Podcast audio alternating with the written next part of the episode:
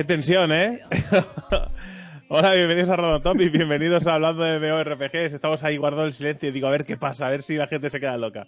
Bienvenidos a todos y a todas. Eh, estamos aquí una semana más eh, con el amigo Ick. ¿Qué tal, compañero? Ey, ¿qué pasa? Ahora, cuando termine la intro nos veréis los, los jepetos. De momento estáis viendo el bonito, el- lo, lo que montamos para esta tercera temporada. Ey, ¿qué pasa? Otra vez en directo. Otra vez Aquí estamos en directo. De emitiendo nuevo, el recordad, en directo. recordad en Twitch, ¿vale? Para todos aquellos que queráis disfrutar de los directos, que no es una cosa que hagamos 100% de las veces, pero que la mayoría de las veces que podamos hacerlo lo haremos así. Recordad que este formato eh, solo afecta a los que lo ven en directo o los que lo ven por YouTube. Los que escucháis el podcast, pues no cambia nada. ¿Vale? Correcto. Como tiene sentido. Estamos en directo, pero a vosotros os va a dar igual. Vale. Eh, antes de nada, antes de que nos vayamos por las eh, ramas, eh, vamos a decir, bueno, el, el sumario de siempre, ¿no? Correcto. Empezaremos, eh, empezaremos hablando de nuestras mierdas habituales y de pues, cualquier tema que se nos ocurra, porque además he leído, recientemente he leído un par de cosas, ¿vale? Y, y quería comentarlas con Geek y con vosotros, ya que estáis en el directo, a ver qué opináis. Eh, aparte, evidentemente, de, las anécdotas del supermercado. Después leeremos algunos comentarios eh, realizados por vosotros mismos en el anterior podcast. Pasaremos a las noticias eh, del mundo de los videojuegos en línea o no. Normalmente sí, pero a veces puede ser que no. Y para acabar, eh, hablaremos de un tema, un tema que en este caso sí tiene sentido, porque como en directo no sabéis de qué va el tema, pues ¿de qué va a ir, Geek? Hoy sí, y además tiene sentido y lo tenemos que pensar antes. No nos vale las pausas para pensar el tema. Hoy vamos a hablar de economía en los MMORPGs. Dentro de. No, no vamos a volver a hablar de los dineros, de lo que van a hacer un No, juego. lo que genera y tal, no, no, no. Nada, nada, nada. Dejado de chorradas. Hoy vamos a hablar concretamente. Auction houses. Eso sí. Auction Houses. Y además, como Eh, vais a estar la gente en el chat, pues pueden colaborar. Es que ahora tiene mucho más sentido esta charla. No, Siempre ha tenido, siempre ha tenido sentido, Geek. Pero ahora más. alca- alcanza una nueva dimensión. Correcto. Sentido siempre ha tenido. Bueno, o no, ninguno. Quiero decir, el que pudiera tener. Pues ya estamos aquí una semana más, amigo Geek. ¿Qué tal? ¿Cómo ha ido la semana? Esta semana ha sido, me ha- ocurrido algo muy interesante. Oh, por favor, cuéntanos. Oh, por fa- no, Parece que, esté, parece que esté preparado, pero no, no sé lo que me va a contar. no, no, no, lo sabes. Pero antes, antes, antes, habrá que, habrá que pensar en el desayuno, ¿no? Ah, no sé, es cosa tuya. Pero, pero igual, vamos a ver. Hoy, hoy vamos a traer, que no sé si lo hemos hecho alguna vez, pero un desayuno típico catalán, que sería Ojo, a ver, el, el pa am tomaquet. ¿Cómo se dice de verdad? qué mal, qué mal lo haces, tío. Pero creo que lo fuerzas tanto que te sabe mal. O sea, ¿pero por qué lo haces tan mal? Pam to macat. Es que no Pan- sé por qué pones, por qué pones tildes donde lo tocas. Pam Por- to maquet. Porque, o sea, ¿por qué, porque aquí lo tengo escrito como pa am tomaquet. ¿por qué tu maquet y no tu macat? Tomaquet, tomaquet. Tu, tu macat, no tu Tomaquet, maquet. tomaquet. Ahí, mejor. Pero no sé por qué de repente se te va al árabe. Tomaquet, tomaquet. No sé por qué se te va como si fueras a Apu, el de los Simpsons. Porque es indio, ¿no? Pero. Tomaquet, tomaquet, tomaquet, tomaquet. Bueno, vale, pam to macat. Eh, ¿Ese es el desayuno? Pan tomaquet, sí. Sí, me ha ¿Qué mierda, parecido... qué mierda des- qué mierda desayuna eso? Aquí, eh, ¿Por qué inventas? Sea, Eh, nosotros eh, forma parte del desayuno. La última vez que estuvimos con vosotros, ¿Sí? si no me equivoco, Sí. hicisteis una ristra, una bandeja enorme de pan con tumaca. Sí, Pan pero, tumaca. pero, pero, pero porque añadimos cosas. Es decir, eso es. No, con aceite de- y ajo. Sí, pero me refiero. que, Sí, y luego tomate- encima, pan- si quieres, tomate le pones cosas. Catalán, entre comillas catalán, porque cada uno se lo atribuye. Pues no, es una cosa que se come típicamente aquí, es verdad, que cogemos el pan, lo tostamos, eh, rascamos un poquito de, de ajo, ¿vale? Después le echamos, eh, eh, partimos un tomate por la mitad y lo restregamos, no a rodajas, lo restregamos. Y a eso, ¿vale? Le echamos un chorrecito de aceite de oliva, ¿vale? Eh, virgen extra, ¿vale? Pues cuanto más potente sea, pues más, más gusto tiene y mola más. Pero eso es para pegarle bocados juntado, pues yo que sé, con un bull, con una butifarra blanca, Será buey. eh, con un con un con un fuet, con algo rico, ¿vale? Para acompañarlo, una secayona, yo que sé, cosas, eh, embutidos ricos de por aquí. Eh, todos llevan carne, lo digo para el tema vegetarianos, estáis jodidos, amigos, ¿vale? Porque lo, he- lo hemos buscado, porque tenemos el amigo Poke, que son vegetarianos, hemos buscado alternativas a, a estos productos eh, vegetarianos. Y hay alguna cosita, pero por lo que hemos leído no está muy bien conseguidos, así que. No, mejor eh, le echamos otra cosa y se acabó, ¿sabes? Pero ya os digo, el pan con está guay. Y es una cosa, por ejemplo, eh, Raúl, el tercer miembro del podcast, no le gusta el pan con tomate. Y dice, ¿pero por qué, le- por qué voy a humedecer el pan? Si es ¿Verdad que no le echas agua? Pues ¿por qué le ibas a echar tomate? Digo, hombre, lo mismo no es. Lo, es. mi- lo mismo, lo mismo, lo mismo no es. Pero, Argumentito pero- Raúl. ¿Eh? Sí, sí, sí, Raúl, es- vuelve, vuelve, tercera, tercera cara aquí. Sí, volverá, volverá, volverá. Hay rumores de que va a volver. Hay rumores. Además estamos Hay intentando rumores. buscar un nuevo horario para ubicar estos directos ahora cuando yo me, me, me vuelva a la vida real. A mi vida real. A tu vida real, sí. Pues eso, que, que sí, que está bien el pan con tomate, pero que eso eh, acompaña a algo normalmente. Rara vez es pan con tomate y ya está. O un poquito de queso, yo qué sé. Que al final forma parte como... Es como... ¿Verdad que tú no te haces un bocata solo de pan? Pues nosotros no nos hacemos pan con tomate solo de pan con Me tomate. llamaría pan. Claro, pues el pan con tomate lo le, ponemos alguna cosa más. Salvo que te quieras cuidar. Y entonces, pues, igual solo te comes un par de tostadas con, con pan con tomate y aceite. Y yo qué sé, unas rodajas de, de, de- ¿cómo se llama esto, esto verde? Eh, Aguacate. Aguacate, correcto. Aguacate. ¿Qué pasa? ¿Qué, qué problema tienes con el aguacate? No, no, está riquísimo. Ah, vale, vale. Está riquísimo cuando le Y echas va, y cebolla. va cuando- para, para hacer un número 2, va, Un número dos, correcto. va, sale, uff, hace, haces perfect 3 de cada 4. sí, fino, fino, fino, fino. Pues eso. Ya, pero me parece bien, pan con tomate. Bueno, está guay. Pero yo, pan con tomate acompañado de tres embutidos, sobre todo, ¿eh? El bull, ¿vale? Que es una especie de. como ¿Qué es de butifarra. butifarra gorda, ¿vale? Buscadlo. Eh, que está el bull blanc y el bull negra, que son. eh, es como una butifarra blanca y una butifarra negra, pero que es como. Es que el, el tratamiento es distinto. Puede parecer, eh, puede parecer que es lo mismo, pero es distinto. Además, hay justo al lado donde, nos- donde, donde me casé yo, eh, hay un pueblecito donde hacen un hacen matanza eh, y preparan unos que están brutales, unos de pistachos, de, de ¿cómo se llama el rubellón? Robe- rubellón, es que no sé si se dice en castellano así.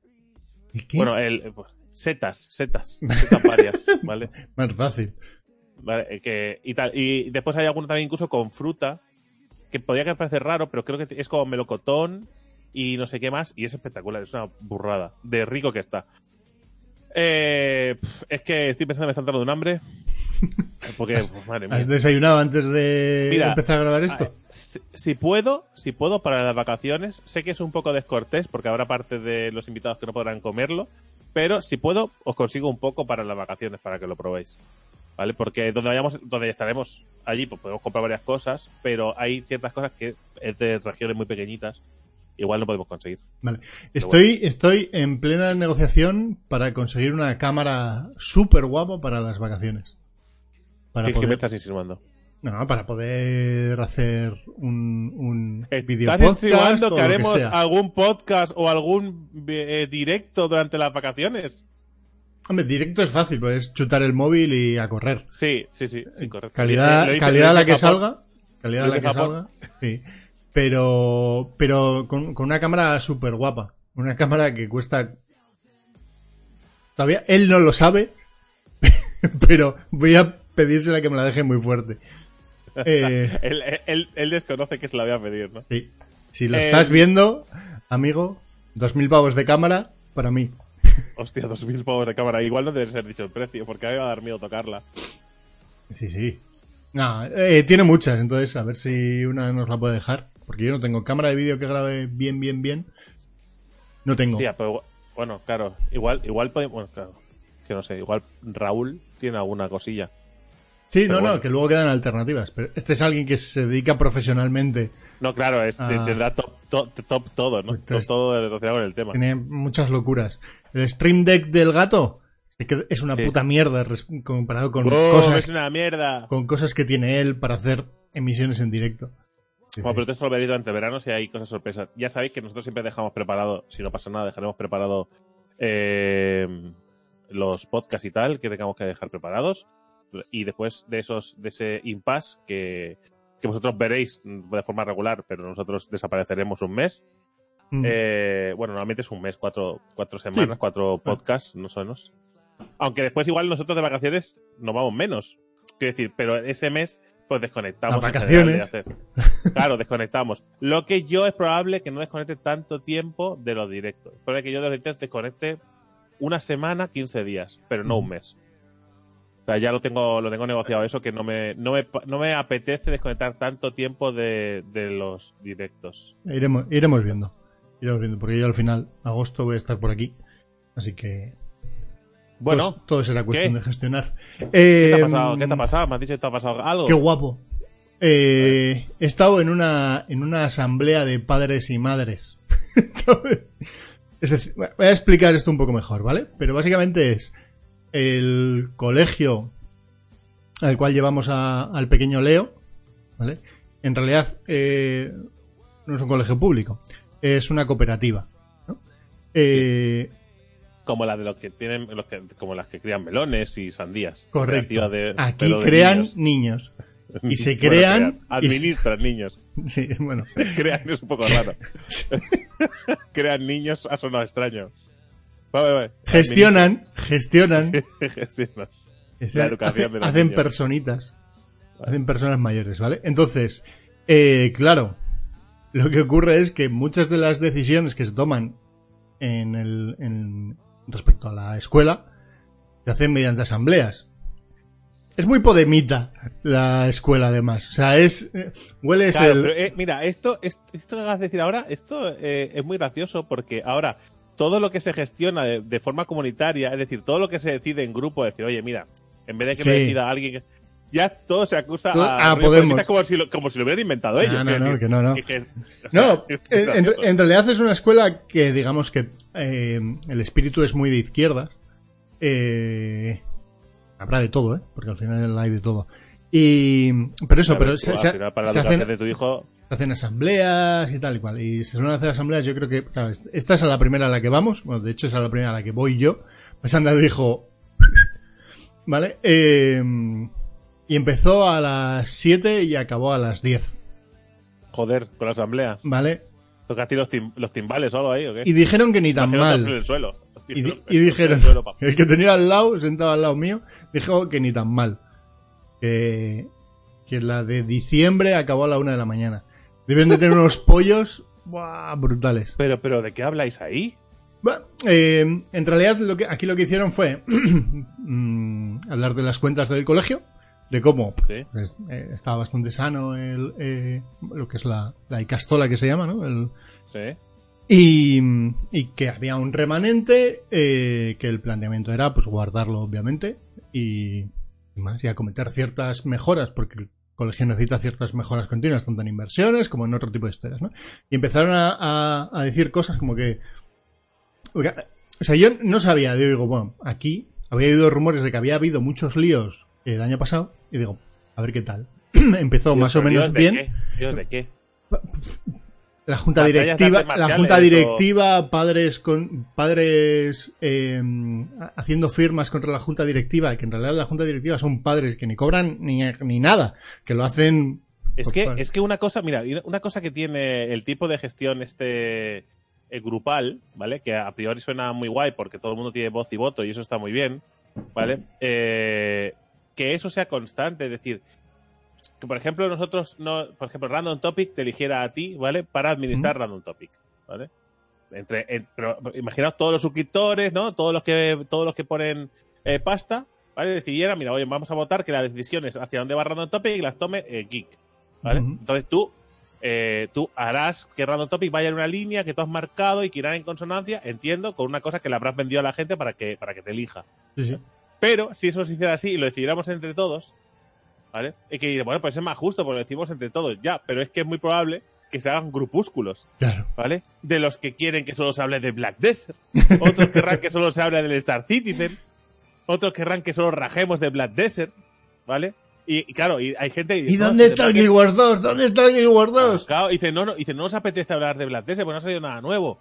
Pues, pues firmamos, firmamos y que te vayas. ¿Sabes? Que sean cosas así. Habla de una Casi que- campaña. A hacer una A veces- campaña. a veces casi que es mejor tener a alguien que lleve el rumbo y de vez en cuando hacer algún, ¿sabes? Algún, oye, ¿cómo ha ido el tema? Elecciones aquí, generales, ¿no? Sí, igual, igual no cada cuatro años, ¿no? Pero podemos hacerlo cada año y medio, Eh, que me parece más sensato. y Entonces, así elegimos. Pues, pues el rollo es eso. eh, Al principio de la, de la asamblea, todo más o menos. ¡buah! Pero de repente. Es ya con la primera propuesta que empezaron a hablar de que se va, van a tapar el patio del colegio. ¿Vale? Que había gente que se sorprendía, pero ¿por qué queremos tapar el patio del colegio? Y yo pensaba, yo pensaba, Porque llueve. coño, porque en Euskadi precisamente, otra cosa no, pero llover y querrás que tus hijos puedan estar en el patio cuando ¿Lo he, llueve. ¿Lo he entendido yo, que soy de Barcelona? ¿Lo ha entendido alguien que es de ahí? Y, y la gente, como que había algunos, oías, ah, si están, además el planteamiento que estaba haciendo la Junta Directiva era lo más sensato, es, oye, hay un, hace seis años se hizo una obra en el edificio este que, en, en el edificio donde van los, los niños más pequeños, ¿no? La guardería. Sí. sí. Y en la guardería y unos cuantos años más. Y, y, y, pues, pues quien estaba en aquel momento decidió poner un préstamo a, no sé si son 10 años o a 15, ¿no? Ojo. como si ese edificio nunca más fuera a estar. O como si dices, tío, que, va, que sigan pagando los padres que, que, que no, es, es... Sí, sí, sí. Y, y cogieron y, y eso, entonces se han dado cuenta de que, oye, que es que estamos con un crédito, que las mensualidades son muy grandes, porque el, el final de ese crédito está muy cerca. Vamos a ampliarlo, que baje la cuota y así en esa disminución metemos el crédito del patio, no sé qué, no sé cuántos, y así tampoco hay que sumar o no hay que subir las cuotas mensuales de, lo- de las familias. Y todavía había uno que se quejaba. Pues me parece mal. Porque si cuando el Euribor sube no subís el este, cuando esto baja debería de bajar. Todo el mundo. Y digo, y todo. Y esa primera queja vino del fondo de la esta. Y digo, bueno, pues un, un chalao que sin más, no, pues si quiere esto. Siguiente tema. No sé de qué hablan. La elección del nuevo director. Hay una, una nueva, la nueva presidenta de, de padres y madres de esto. Eh, una tía súper maja, encantadora, explica todo, ¡buah! Eh, al dedillo, ¿eh? Pim pam, pim- y sin notas ni nada. Pim pam, cómo había sido todo el proceso, que habían pasado por, habían elegido en un primer set a 10 personas, después eh, un grupo de 3, no sé qué, no sé cuántos. Hace toda la y- explicación Y apareció el quejas, ¿no? y empieza una. ¿Y por qué no sé qué, no sé cuántos? ¿Y no? ¿Y, y cómo ha sido eso? ¿Y qué grupo? ¿Y cuándo se hicieron? ¿Y las entrevistas se hicieron todas en el mismo día? Y tal. Y yo digo, hostia, tío. Que, que esto lo están haciendo para ti. Que es que, que han sido, que son los que entiendo que se han elegido como representantes entre todos. La- eh, es la madre o el padre, ¿vale? Que necesita dejar claro que se implica. Que en Uh. realidad le importa una mierda pinchar un palo. Porque es que estoy seguro que le importa una puta mierda. que- que además Pero alargaba eso llamar la 20 atención. minutos, que, que alargó eso 20 minutos, porque tuvo que volver a explicar el proceso, volver a explicar tal, que de la primera criba se hizo una segunda, que se tocaron y, y que a la persona que se eligió, pues se eligió por esta, por esta, por esta y por esta razón. Pues, ¿y por qué esta razón? Yo, yo, yo he pensado, pero si ya se ha elegido, si está ahí, si hoy ha venido por primera vez a la asamblea y va a presentarse, Yo, ¿qué, qué, qué, ganas? Gente, es, es, es, son, de verdad. Pero ojo, eh, ojo. Y esas, esos padres y madres estaban también en, en aquel lado, donde se había quejado ya el primero. Digo, mmm, mm, Vaya. mm, igual empieza a oler esto. A ver, es que te lo juro, hay un tipo de persona que se dedica a esta mierda eh, sistemáticamente. Sí, Pero sí, da igual donde la haga. Es, esta, esta es la gentuza, ¿vale? Esta es la gentuza que, que, eh, que te pita en, en- que te pita en, en el coche por hacer algo y ella es la siguiente que lo hace. O él es el siguiente que lo hace. Y, eh, o en el supermercado, ¿vale? Pues eh, e- ella es la que la lía en, la- en la- en la- en las compras, ¿no? En la, Qué en la caja. Esa es la persona que la lía. Entonces, sí, es, un, es un tipo de persona que necesita destacar, ¿vale? Yo creo que son personas que se sienten eh, muy pequeñitas por alguna razón y necesitan hacer bulla de todo y gritar de fondo. ¡Ah! Son los hooligans de todas las decisiones y de cualquier cosa que pasa. Yo, Es- de yo- verdad. yo sobre todo es, si esto ha sido un proceso que además ha estado de alguna manera auditado porque no ha sido solo interno, te cogían a, a la directiva del colegio y además a, a las personas responsables de Icastola de Cartea, que es, es, pues la asociación de escuelas Icastolas, ¿no? Porque no todas las escuelas son Icastolas. Eh, Ni decir- todas las chicas todas son escuelas. Sí. Pues sí. en este caso es igual, sí. ¿no? Sí, eso sí. Vale. No, pero las Icastolas digamos que también tienen una... Dentro de su idiosincrasia está el rollo este de fomentar el euskera, patatín, patatán. Vale. Total. Siguiente tema. Empiezan a... Bueno, es que además fui apuntando porque luego se lo quería contar a Sandra y digo, hostia, los padres dinamitadores. ¿vale? Que, que además todo lo malo le pasa a ellos. Otra, que dice...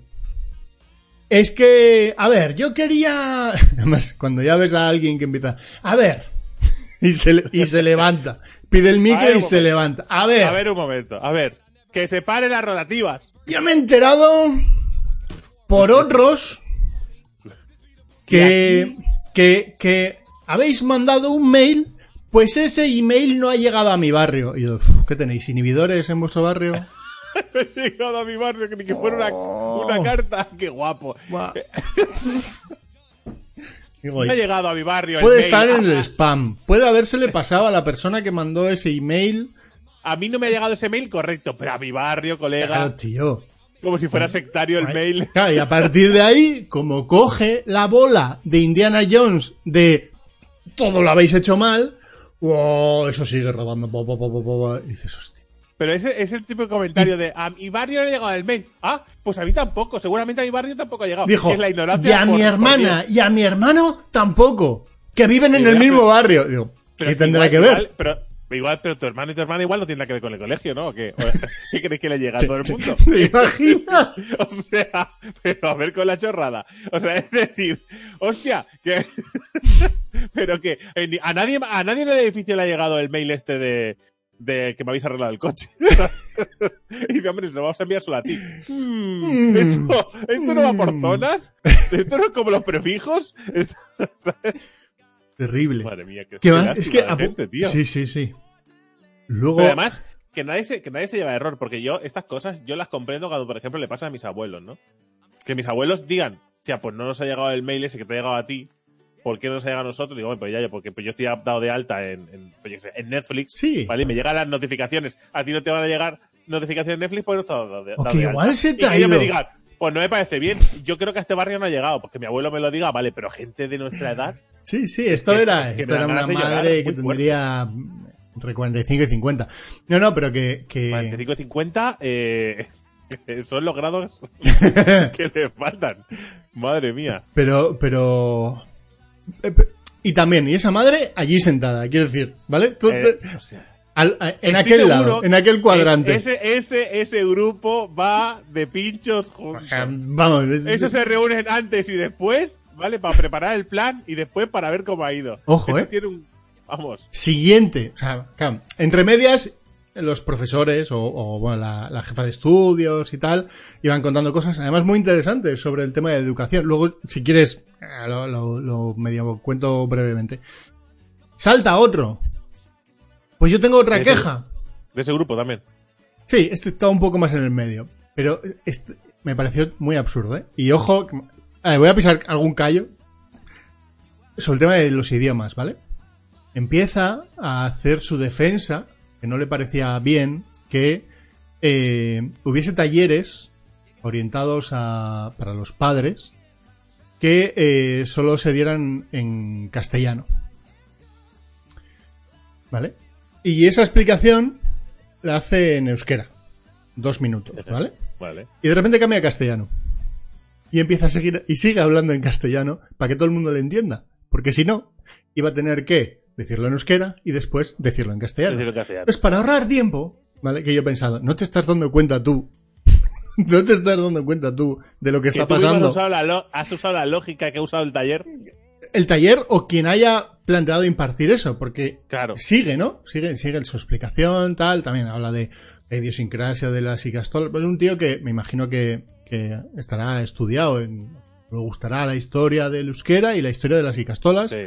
Y eh, lo que ha implicado las icastolas o el, el, que me parece fantástico, pero que eso, que, eso, que eso acepte al alumno me parece fantástico, pero que acepte a los padres. Claro. O sea, quiero decir, Yo decía, los padres, hay muchos padres y madres que no tienen por qué saber euskera y que les han metido ahí porque les interesa que su hijo o hija sepa euskera y aprenda y, porque hasta o no los- hace tanto, hasta yo sé que hasta no hace tanto tampoco se estudiaba el euskera tan, tan, de, man- de manera tan. Bueno, eh, es que básicamente durante Franco no se estudiaba, ¿no? Como ahora. du- durante Claro. Franco nada, y después de Franco, pues hay una transición, en este caso del idioma, que, que, que necesitas que la muerte se encargue de ello. Quiero decir, no, esto no va de... de- Claro, o sea, los abuelos, padres y tal no van a hablar de euskera. ¿Por qué? Porque no les han enseñado euskera. Mm. Después, si, si después si, si, si se quiere sacar adelante la lengua y tal, pues los más pequeños, es verdad que tendrán la oportunidad pues hablar castellano, euskera, inglés y las lenguas que hagan falta. Yo- ¿Vale? Pero los padres es imposible que les eh, oye, tiene que hacerse solo en euskera, ¿para qué?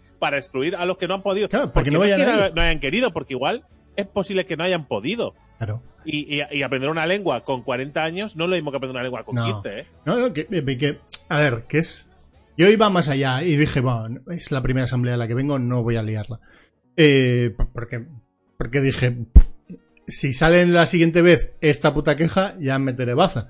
Porque además, dije, no, no tiene mucho sentido. Porque el tío hace la explicación y termina diciendo que él se, se planteaba para dar unas charlas sobre la importancia de las icastolas en, en Euskadi, ¿no? Y en el entorno del euskera. Y que si hacía falta, la daba en euskera, en inglés o en castellano. Y digo, vamos a ver. Pero, pero vamos a ver, chico, pero no te acabas de lo que acabas de decir. Claro. Son las tres. No, pero y yo, y yo estuve, estaba pensando, pero vamos a ver. Estas decisiones entiendo que pueden ser. Es que el problema no es tan sencillo. Estás en una Es que ¿sabes qué pasa? Que esto, esto es gente te- esto es gente temerosa, pero de forma absurda. Es decir, si tú ya tienes a tu hijo en un sitio donde se va a respetar el euskera, donde se va a respetar el castellano, donde va a ser plural y se va a respetar el inglés como una lengua que va a servir para, para que Sí, la sí. persona... Y el que- francés, ¿no? ¿eh? Es- y, el, y el francés, claro, también por cercanía es, es dan, útil. sí, dan un par de Bueno, años de francés. Pues por, más, por no vosotros, es verdad que estáis cerca de Francia, ¿no? Y tenéis Bueno. contacto bastante directo. Y además tenéis está la parte, la- el, el, el pa- el País Vasco francés que se le Sí, llama, ¿no? Que sí, es la sí. parte. Sí, pero bueno, que no, no está mal porque es otro idioma más que en realidad sirve para que tengas unos Yo conocimientos elegiría el sobre- chino. Yo, Sí. yo elegiría el chino. Siempre elegiría el chino. El chino o el ruso. No Eso sé, pero tampoco bueno. estaría mal. Al menos te enterarías de, los, de los torneos de tortas. No te hace falta que te los castes, los podrías ver tú. No, pero eh, me quedé, me quedé bastante chocado porque además su defensa era porque era en plan, así nos ha ido si no durante muchos años. Digo, tío, ¿en serio? Es, es Pero que, eh, es que, de verdad, reivindicar ¿eh? mal, reivindicar mal, este, este grupo, además voy a aprovechar que soy vasco pa- porque además me va ni, que, vamos, ni al pelo. De- o sea, cada pequeña comunidad tiene su propia, eh, es, es como un- una representación pequeña, ¿no? De- del mundo, ¿vale? En este caso, esa representación, ese, ese, esa asamblea es una representación pequeñita de Euskadi. Sí. Ese grupo es ETA. ¿Te has dado cuenta? Ese grupo de las quejas es ETA. hostia, terrible, ¿eh? Los dinamitadores. Correcto. Es Yo- que, yo los- ¿has yo- visto? Los, los dinamitadores. No, pero que yo iba, yo iba un poco más allá. Yo decía, vamos a llamarles los de la ETA, Los de la los, ETA. los de la ETA del cole. Qué Y- maravilloso. terrible, pero no, no, no, eso. Yo decía, vamos a ver, pues si no se ha hecho será o bien porque si tú lo pones solo en euskera, porque puedes tomar dos decisiones, pero eh, esto es una cuestión de plantear el problema bien, no solo de la forma en la que hizo este tío. ¿Cuáles, cuáles son los planteamientos? Tú puedes hacer que, que tú quieres, imagínate que quieres hacer los talleres solo, eh, que haya una parte de taller, que haya un taller que se dé en euskera. Tienes dos opciones. Si quieres que vaya gente, tienes que ponerlo también No, en castellano. ese- ese- pero entonces te cuesta el debería- doble. claro, se debería hacer dos veces. Y eso es una putada. Y- entonces es, más. es más coste. ¿Queréis subir las cuotas? No, yo no tengo problema, pero, pero, pero entiendo que haya gente que eso. Entonces, que no, pues se tendrá. Sí, pues, pues entonces tienes dos opciones. O hacerlo solo en castellano o hacerlo solo en euskera. ¿No? Si lo haces en euskera, Pero a ver, quitas es que esto- a un es- X% es- por ciento de los padres. Con lo cual, el coste del de- taller por padre tampoco te sale. Dentro de 20 años, eh, dentro de 20 años, esta queja, ¿vale? Tendría, no tendría sentido igual, ¿eh? No. Tampoco tendría sentido. No. Pero bueno, esta queja, ¿vale? Tendría más sentido que no mucho más que ahora. Porque ahora es muy normal que la gente no sepa que la gente no sepa euskera, ¿vale? Aquí en Cataluña, por ejemplo, todo el mundo, ¿vale? Aunque no lo hable, lo entiende. Todo el mundo me refiero que ha nacido aquí, ¿eh? O sea, que ha nacido aquí. Y claro, lleva muchos más años usando el catalán. Que sí, sí, de manera no, no, no sencillo, pero ¿eh? siempre, pero siempre se ha mantenido. Siempre se ha mantenido. Ya, eh, ya aparte de la, Aparte. aparte de la dificultad. Quiero decir, yo esto hablaba, por ejemplo, con, con, con Poke, con Ale y tal, que son valencianos. Y hay una cosa que decían que me hace mucha gracia porque, eh, entre comillas, es verdad. Dice que. eh, porque en Valencia pasó un poco lo que, lo que en Euskadi, pero con el catalán. Quiero decir, que es muy raro porque en Cataluña no pasó eso. Que siempre dicen aquello de. En Cataluña, los que estuvieron allí fueron más valientes o más atrevidos, ¿vale? Y mantuvieron como una bandera de rebeldía el- el- la lengua, ¿sabes? Y se comunicaban en catalán ya no tanto por mantener la lengua, sino como un acto de rebeldía. De decir, estamos en contra de algo, ¿vale? ¿Y qué es lo que más les molesta? Que hablemos en otra lengua. Pues a fuego. ¿Sabes? Con eso. Y eso ha hecho que eh, las generaciones eh, se haya mantenido el catalán mucho más vivo que el euskera o que el, eh, que el valenciano. ¿Vale? Que es curioso porque valenciano es muy parecido al catalán, por no, no voy a decir lo mismo porque realmente no es lo mismo, ¿vale? Y estamos muy cerca. ¿vale? Pero eh, eso, esa cosa ha pasado. Claro, ellos ahora mismo están, ya llevan años como con el euskera, llevan años recuperando la lengua y poniéndola en uso y tal, que es que súper guapo, la verdad es que mola un montón. Y con el euskera lo mismo, claro. Pasa que pilla una generación, por ejemplo, Poke, pues que igual no puede estudiar valenciano, igual que va a estudiar su hijo. Y que, y, y que a él, él le da igual porque él entiende el valenciano. Pero tú imagínate que Poke no entendía el valenciano. No se puede entender, entender eh, ¿sabes? O sea, pues espérate un poco. O sea, es comprensible que padres y abuelos no sepan esa lengua. Claro. Espérate unas generaciones si quieres, si quieres globalizarlo. Pero si es que Ah. además en este caso no tiene ningún sentido, porque la, la Icastola, si has metido a tu hijo ahí, es precisamente para perpetuar de alguna manera, perpetuar, para que el euskera... Para, muy fea. Para, Sí, para- perpetuar. muy fea para, para que eso. el euskera de alguna manera tenga cierto empuje. No, lo, no pongas más dificultades a los padres. Además que si haces un taller para padres, cenutrio, es para que vaya la mayor parte de los padres que puedan ir, padres y madres, ¿vale? Porque estás haciendo un taller para que ellos sean, para que tengan herramientas para gestionar mejor a sus hijos. Es decir, para que sean, pa- para que vaya todo mejor. No, no les hagas que no puedan ir. Es que no, yo decía, no tiene ningún sentido. Lo que están planteando no tiene ningún sentido a día de hoy. A día de hoy. Que no es para los alumnos. Sé que Eso- lo están comentando en el chat el tema de que no, al final no era el fondo de la conversación, pero bueno, que nos da igual. O sea, hablarlo porque además estamos hablando un, un vasco y un catalán que Sí, sí. qui- quizá junto con el gallego son la, como las lenguas más, digamos, más eh, marcadas, ¿no? O más reconocidas dentro de, de- Mm. junto con, el- me refiero dentro de las comunidades eh, autónomas de, de España. Y, y decíais un poco que, eh, que es una pena que se pierdan lenguas y aparte, ¿no? Que, que se usa se usa mal tanto por un lado como por otro la, la lengua. Con la lengua no se podría no se debería usar como arma jamás. Y es una cosa muy absurda. Al final es cultura y, y la cultura nunca sobra. Es decir, el hecho que añadas, o sea, no tienes que quitar, tienes que añadir. Mm. O sea, eh, el euskera, el catalán, el gallego, no, no quitan nada. Es decir, sumas siempre. Mm. Y no, pero claro, en vez de aprender gallego, y voy a decir gallego para que no me llaman, para que no me a justicia David, el hecho de aprender gallego, ¿vale? Te impide aprender inglés. No, eso no tiene nada que ver. O sea, es decir, aprende gallego, aprende, eh, o sea, aprende gallego y además está demostradísimo que la- las comunidades autónomas que tienen dos lenguas, ¿vale? Claramente definidas, no dialectos, lenguas y tal, que se estudian esas lenguas como algo muy normal, eh, la media de notas es más alta. O sea, por algo será. O sea, añadir estudios nunca hace que la gente se vuelva más tonta. Añadir estudios siempre hace que la gente se esfuerce más, siempre esté eh, más ahí. O sea, es algo positivo siempre. Es absurdo. Y, No. pero es tan, es tan malo que se use para de manera negativa como de manera positiva. Las cosas no se tienen que imponer, tienen que influir Sí, sin más. Es decir, Bueno. tú no puedes excluir a nadie con, con, el, con el tema del euskera ni el catalán. Y, yo te lo digo, porque somos los primeros que nosotros. eh, hay, hay un grupo de amigos con los que yo me comunico siempre en catalán. Y, y hay, y hay grupos de amigos con los que me comunico siempre en castellano. Por ejemplo, Sí. yo con Raúl hablo 100% en castellano. ¿Vale? Después con mi mujer hablo mixed, un mix. Con mi, mujer- mi mujer de repente pasamos a catalán en castellano como si estuviéramos locos, ¿vale? Porque, porque es así. ¿Vale? Tenemos las dos lenguas. Y, y ojalá pudiéramos decir lo mismo con el inglés, pero el inglés solo me sirve para decir ¡Ah, ¡LOL! Hello, hello. Oh, oh, a little bit. Y cosas What the mierda fuck? What the Que no sirven fuck? para nada, ¿vale? Ojalá introducirlo. Pero Eh, sí que es cierto que cuando viene alguien a, cuando viene alguien al grupo que no sabemos eh, el, el- que no sabemos si, si se defiende en catalán, si lo entiende, o es de aquí o lo que sea, porque es posible que sea de fuera. Justamente el fin de semana pasado vino una chica a cenar con nosotros, ¿vale? Y, y era de Zaragoza, creo. Pero lleva muchos años aquí, pero yo no sabía cuántos años llevamos. Y es una cosa que da much- que nos da normalmente a, a los catalanes normales, ¿vale? Nos da como mucho pudor, nos da como mucho apuro ¿vale? Que alguna persona no sepa esa lengua. Se nos puede ir la olla y, a- y- hablar entre nosotros sin querer en catalán. Geek, igual, la- en algún Sí, momento habrá pasado. sí, sí. ¿Vale? Que estamos hablando entre nosotros y de repente saltamos la catalán, pero no es porque queramos decir, "Jaja, mira Geek, que lleva esa camiseta con un loro. ¿Vale? O sea, no, o sea, no es eso. O sea, simplemente es la costumbre. Pero nos da mucho pudor y vergüenza realmente que alguien desplazara a alguien con la lengua los- la gente normal, ¿vale? Decimos. Pero bueno, esto hasta aquí, lo del tema de la lengua. sí, sí.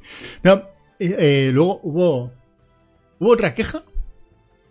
Bueno, todo esto, que son quejas, en tres horas, lo que hace es que impida que nos expliquen lo que estaban trabajando de cara a los niños, que era lo Que es para lo interesante. que, va, es para lo que vais. Que- que es- que es- vamos, para probar las cuentas, para que nos cuenten lo del techado de- del este, cómo lo van a hacer, porque claro, es un edificio histórico y, y tiene sus dificultades, pero ya parece que lo van a poder hacer. Y, y básicamente para que nos cuenten, oye, en qué, en qué están, ¿no? Y de hecho los proyectos que explicaron eran bastante chulos. Tú, te pregunto, ¿eh? Porque me pareció, de hecho se lo conté a Sandra y me dijo, hostia, qué buena hubiera sido esta. Clases de Porque la, la idea es, tú matemáticas te van a explicar matemáticas, o lenguaje vas a tener que estudiar, o historia vas a tener que, que Sí. estudiar, ¿vale? Pero esto no va de eso, va de... Había... O sea, están muy empecinados en hacer cosas. Uno, aprendizaje en base a proyectos, que es, esto yo ya lo, lo había, me lo habían contado en su momento. Sí, lo- expli- explícate, explícate cosas sobre Sí. el rollo, sobre aquello de hacer el pan y Eso es, sí, de que aprender, pues sí. los niños pequeños aprenden a contar y aprenden las cantidades haciendo, por ejemplo, haciendo pan, ¿no? Eh, pues- Digamos que eh, aprenden las cosas añadiéndoles una- un componente de utilidad. Sí, y de, y de que se, se quede fijado de forma más sencilla, ¿no? El primer día hace, les enseñan cómo se hacen pan, el segundo día lo hacen ellos, sale una puta mierda, ¿vale? Pero aprenden eh, lo que implica usar el peso, las cantidades, etcétera, ¿vale? Además, luego ese pan, digamos que se cuece, ¿vale? Y luego lo venden en, en el obra, en el obra, no, en el obrador se hace, en la tienda lo venden, en el despacho de pan. Y van los padres y les tienen que dar las vueltas. Son niños de 5 o Claro. 6 años, o 4. Entonces tienen que aprenden matemáticas en base a algo real, ¿no? Vale, pues, por ejemplo, estaban en un punto en el cual estaban aprendiendo ya un poco más adultos a hacer, a evaluar a sus compañeros, a hacer una coevaluación. Que me parece muy interesante.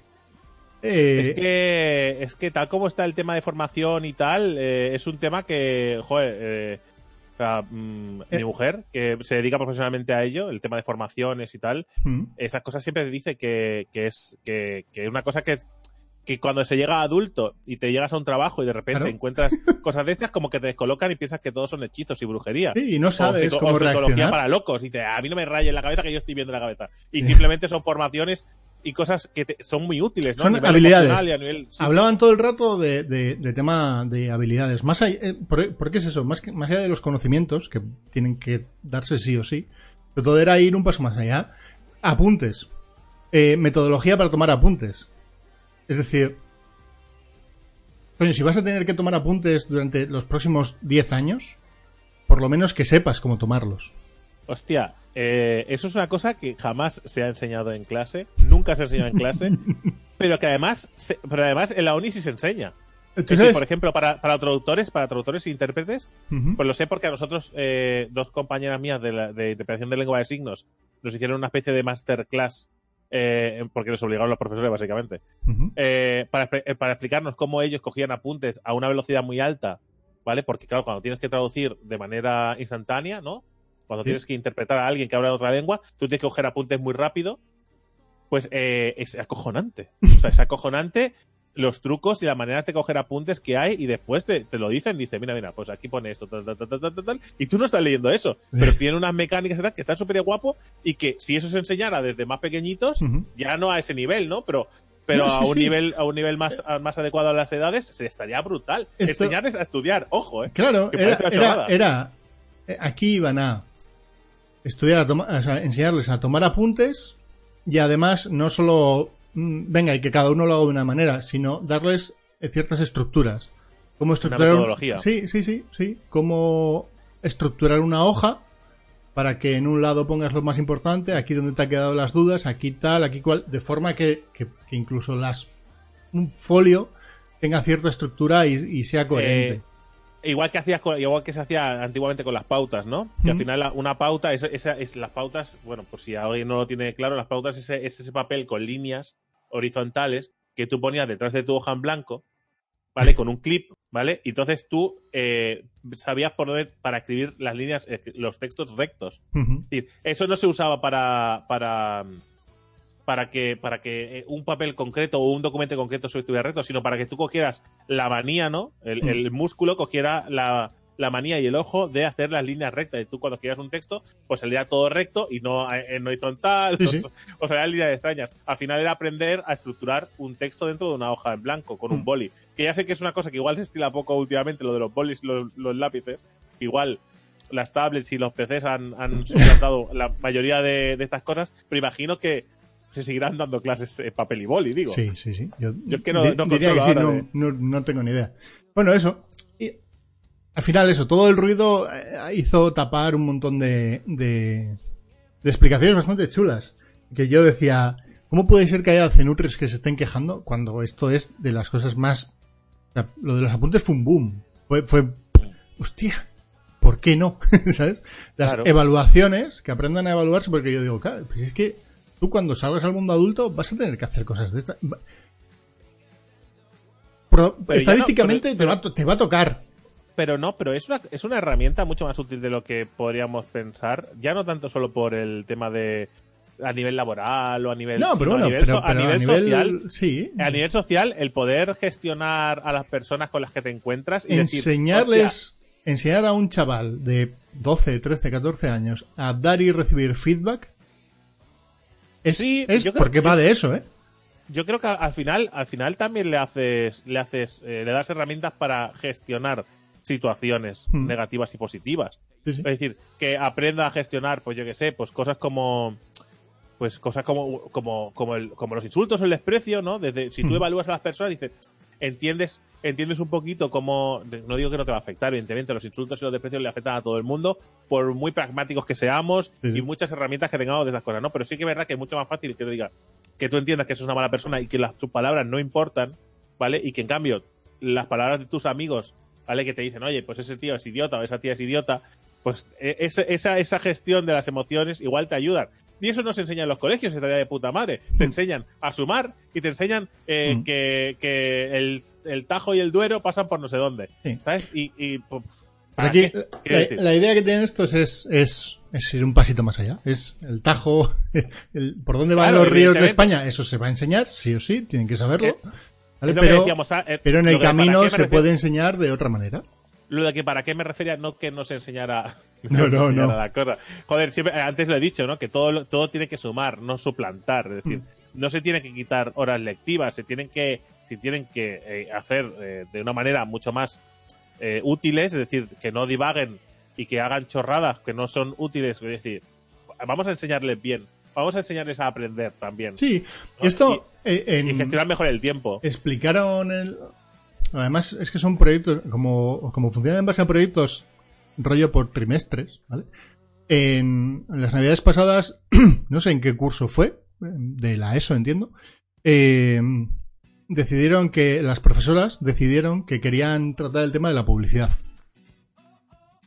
Es, coño. Eh, Es algo a lo que estás expuesto desde pequeño. y cogieron, ¿vale?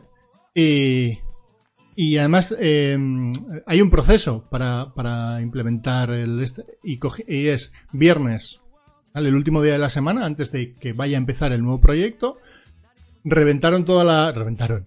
toda la clase la pusieron patas arriba, la cambiaron todo, tal, un montón de catálogos de publicidad por todos lados, no sé qué. Entonces, el día que llegan los chavales, de repente se encuentran con que la clase ha cambiado, ¿vale? Y les exponen y les ven, y ellos ven cómo funciona la publicidad. Y de ahí empiezan a trabajarlo y empiezan a sacar sus propias reflexiones. Por ejemplo, coincidió con, con la parte de la campaña de Navidad y empezaron a ver que ciertos catálogos de juguetes, ¿vale? Pues que eh, las princesas, disfraces de princesas o, o muñecas y demás, todo era de color rosa y solo había niñas anunciándose en eso. eh, los coches estaban en azul y había solo niños anunciando tal, no sé qué, no sé cuánto. Y empiezan a hacer una reflexión ellos mismos, con ayuda, lógicamente. De, porque claro, de los profesores o tutores. eh, a, a lo que es la publicidad, a, a diseccionar la parte de la publicidad. Y acabaron haciendo, el proyecto era hacer un catálogo de publicidad no sexista. Y acabaron, claro, durante todo ese proceso aprendes un montón de cosas. Es redacción de textos, diseño, eh, valores. Ah, Estaba, estaba bastante curioso el proyecto y acaban sacando el, el, el- lo diré, el folleto grande, o sea, el Sí. catálogo, y mandándoselo a casa de sus padres. Estaba- o sea, acaban llevándoselo a casa de sus padres. Esto, esto está, está bastante guay, ¿vale? Eh, que es que yo creo que hace mucha falta que en los colegios se enseñen muchas cosas que no se enseñan. No solo las materias clásicas que son útiles, ¿no? Porque hi- históricamente era, son herramientas útiles para, para trabajar, ¿vale? La mayoría de ellas para trabajar. Pero no nos engañemos, ¿no? Para, Sí, sí. son para útiles para desarrollar una vida laboral ya sea matemática ya sea no pues eh, la literatura o cualquier cosa. Después se añadieron otros otros elementos vale más a- más de conocimientos pero creo que hay, hay una barrera no hace muchos años que no se evoluciona demasiado. Y Ujú. ojo que seguramente que sí que yo no estoy muy puesto en, en las clases y tal y seguramente en muchos sitios te están haciendo cosas súper chulas Sí. lo- la única referencia que tengo es alguna amiga que es profesora y, y vosotros que sois padres y estáis implicados no Ujú. pero sí que es cierto que esas cosas, eh, o sea, mm, se tienen que enseñar desde pequeño, ¿no? Pero no se tienen que enseñar, eh, porque mucha gente entiende, entiende las cosas de manera muy rara. Es decir, no se, le, no se le enseña a un niño lo que está bien o lo que está mal. No, no, no, se. Le se le enseña a un niño a gestionar el mundo. Es decir, a que, a que puedan gestionar todo lo que ellos absorben visualmente, auditivamente, ¿no? Que lo que ellos y que ellos puedan gestionar de la manera que ellos consideren adecuada ese mundo y que ellos tomen sus propias decisiones. Ese sería lo ideal y sería y creo que es por donde van la- por donde van los tiros, Sí, sí. ¿vale? Que no es no es decir esto está mal o esto está bien porque es así, ¿no? Al final eh, son darle darle herramientas útiles a todos los chavales. Mira, está aquí la, la chapa de la asamblea, que llevamos hablando media hora de, de esto. Me parece un tema interesante. Ahora, Sí, no, obviamente, no, me- no para cruzarlo con MMORPGs, porque no le veo. Pero pero es Pero- pero esto es así, es- Random Funciona así. Pero no pasa nada, no pasa nada porque no pasa nada porque una vez dicho esto, ¿vale? Tengo, o sea, tengo que contaros dos cosas del supermercado. ¿Vale? No pasa ¿Cómo nada. no? No al genderlock, correcto. Correcto, mira, bien, bien jugado. Bien jugado, no es Genderlock. Eh, no tenido mucho tiempo esta semana porque estado bastante liado eh, con, con temas eh, personales, familiares y tal. Y además con el curro y con Random Topic, pues no tenía mucho margen de tiempo. Pero, pero, pero, me he guardado dos detallitos del supermercado que me pasaron, ¿vale? En dos pequeñas visitas. Porque últimamente eh, mi mujer eh, está, eh, tiene, eh, pues, eh, tiene fisio y tiene, eh, tiene como actividades extraescolares, eh, escolar- escolares, ¿vale? Y eh, normalmente vamos los dos al súper por la tarde, ¿vale? Pues nos damos una vuelta, salimos a andar y cogemos lo que hace, falta. Entonces, en este caso, pues no, podía acompañarme y he ido yo. Y eso me permite hacer una cosa, que es estar como un ave rapaz, ¿vale? Atento a todo. Que la gente debe pensar, este chaval está loco. ¿Vale? Pero yo, o sea, yo, mira, me fascina muchísimo el ser humano, tío. El ser humano tiene una capacidad de, de, de ser absurdo y egoísta a la misma vez, ¿vale? Me fui otro día al súper, ¿vale? Y tenía que llevar eh, cuatro botellas de Coca-Cola, ¿vale? ¿Mm? Y después cogí huevos, cogí eh, queso, cogí pavo, cuatro cositas, ¿vale? Pero como tenía que llevar las Coca-Colas que están al principio del todo, si hubiera estado al final, pues no hubiera cogido un carro. ¿Vale? Pero como estaban al principio, digo, es que ya no- tengo que arrastrar por todo el puto super las botellas habiendo carros. Diga, toma por culo. Si ya había Claro. que arrastrar hasta casa, digo, pues cojo un carrito, ¿vale? Entonces, pues cojo, ¿vale? Cojo el carrito, pongo las cosas, voy paseando y tal. Y llega un momento en el que hay un pasillo estrecho, ¿vale? En el que eh, dos personas han cruzado los carros a modo de barricada, ¿vale? Y están hablando. Chalecos amarillos. Claro, claro. Entonces, entonces claro, eh, yo dije, hostia, es que si tengo, tengo que llegar a la zona del pan, ¿Mm? para llegar a la zona del pan, tengo que ir al pasillo de atrás y dar toda una vuelta enorme cuando lo tengo delante. Quiero decir, o sea, lo- es que está, están en el peor sitio posible para, para, para ¿sabes? Para impedirme el acceso al, Pi- al- a la piquetes del pan. a la zona de la panadería. Y digo, y digo, disculpen, eh, necesito pasar. Me miran, de- interrumpen su conversación, que no recuerdo de qué iba, ¿vale? Me miran, ¿vale? Una mujer y un hombre, ¿vale? Me miran y me miran con una cara de desprecio. Se apartan, ¿vale? Eso sí, hasta ahí, se apartan, yo paso, pero escucho de fondo. "Bah, Pues no podía haber dado la vuelta en vez de molestar. Y yo digo, ¿serán hijos de puta? O sea, ¿se puede ser más hijo de puta que encima, o sea, Que encima que que... de- encima de que estás tú molestando, tío? Tú estás en, en el medio del puto pasillo. O sea, te, te- ponte a un puto lado. ¿Sabes? Poned los carros de otra manera y estar hablando. Si nadie, pues hablad lo que os dé la gana. Pero tenéis que, joder, si necesito pasar por ahí. O sea, es que si hubiera sido otro pasillo, si hubiera sido otra cosa más accesible, pues no os digo nada y la vuelta. Pero tener que dar la vuelta por tres pasillos y volver a entrar a ese pasillo para acabar detrás vuestro, que estaba a tres metros, ¿vale? Esa- estaba, estaba la distancia entre el pan y yo eran los carros, ¿vale? Es que está en una esquina. Es- es- ¿Qué hago yo si está distribuido así el supermercado? Ni que tengas los santos cojones de decirme, podía haber dado la, podía haber dado la vuelta. O sea, pero es que te reviento. te, Es que me dio una te gana de girarme y un digo, pavo. Es que te de decir y dice, pero vosotros que sois idiotas o qué os pasa. O sea, Sí. ¿podéis ser más maleducados que estar en medio molestando y encima eh, tener la, la- la poca vergüenza, ¿vale? De decirme que yo os he molestado a vosotros cuando estáis dando por culo aquí y de además tener la mala educación de no esperar que me aleje para decirlo. Porque sabéis perfectamente que os he escuchado a menos que esté sordo como puto vosotros, ¿vale? Porque, porque vosotros no tenéis la parca en la puerta, ni quizá en el, en el, en el- en el telefonillo de abajo. Pero está al final de la calle, ¿eh? O sea, tampoco estáis tan lejos. Y depende, y depende de cómo, y depende de cómo, igual está, ¿eh? Depende de cómo, ¿Eh? un machetazo en el corazón, ¿eh? Y está aquí, susurrando en el oído. ¿eh? Que el super vende cuchillos. Em, Puta, tío, de verdad. O sea, es que la gente es idiota. Pero bueno, no pasa nada. Esto, ¿vale? Instantes antes, ¿vale? Porque además lo. lo- lo- Ay, instantes qué guapo. antes- Está, está muy bien contar ahora un flashback. claro, porque eso es como se hacen las películas ahora. ¿Sabes qué hace la- no bueno, ahora os contaré que fui a ver Tolkien, ¿vale? Ahora lo, ahora lo Uh. contaré. ¿Vale? Y voy a contar también, hablaré un poco de una cosa muy curiosa en los cines. Eh, fui a comprar, eh, antes lo he dicho, que fui a comprar pavo. Que en realidad hemos descubierto que hay una marca que hace pavo, pero en vez de, de la pechuga, del Mm. muslo. Que si no sabéis cómo funciona la carne, ¿vale? La, la carne del muslo siempre es más jugosa. ¿Vale? ¿Vale? Y está mucho más rica. Es un poquito más caro, es verdad. Pero bueno, como no, como no comemos demasiado embutido, pues el poco que cogemos, al menos que esté muy rico. ¿Sabes? Digo, es que no tiene puto sentido. Si cogemos un poquito de queso, no coger el queso más mierda del supermercado. Coger queso que esté rico. ¿No? Y si cogéis un poco de pavo, un poquito de lomo, lo que sea que compréis, pues al menos que sea de calidad. ¿Vale? Entonces, eh, yo me fui a acercar a por un paquete de pavo, digo, "Oye, voy a, voy a coger este paquete de pavo. Y de repente, un, un trabajador del supermercado alarga la mano, ¿vale? Y coge lo que yo iba a coger, ¿vale? Y lo coloca bien. Y digo, hostia, pues no me habrá visto algo, no habrá visto lo que, iba a hacer, pese a que estaba tocándolo con la llama de los dedos ya el paquete. Digo, me aparto un paso, digo, dejo que acabe su trabajo, ¿vale? Ya está. Y, y veo que se pone a colocar otros paquetes que estaban a la izquierda, voy a acercar la mano y vuelve a hacerlo y vuelve, y vuelve a colocarlos.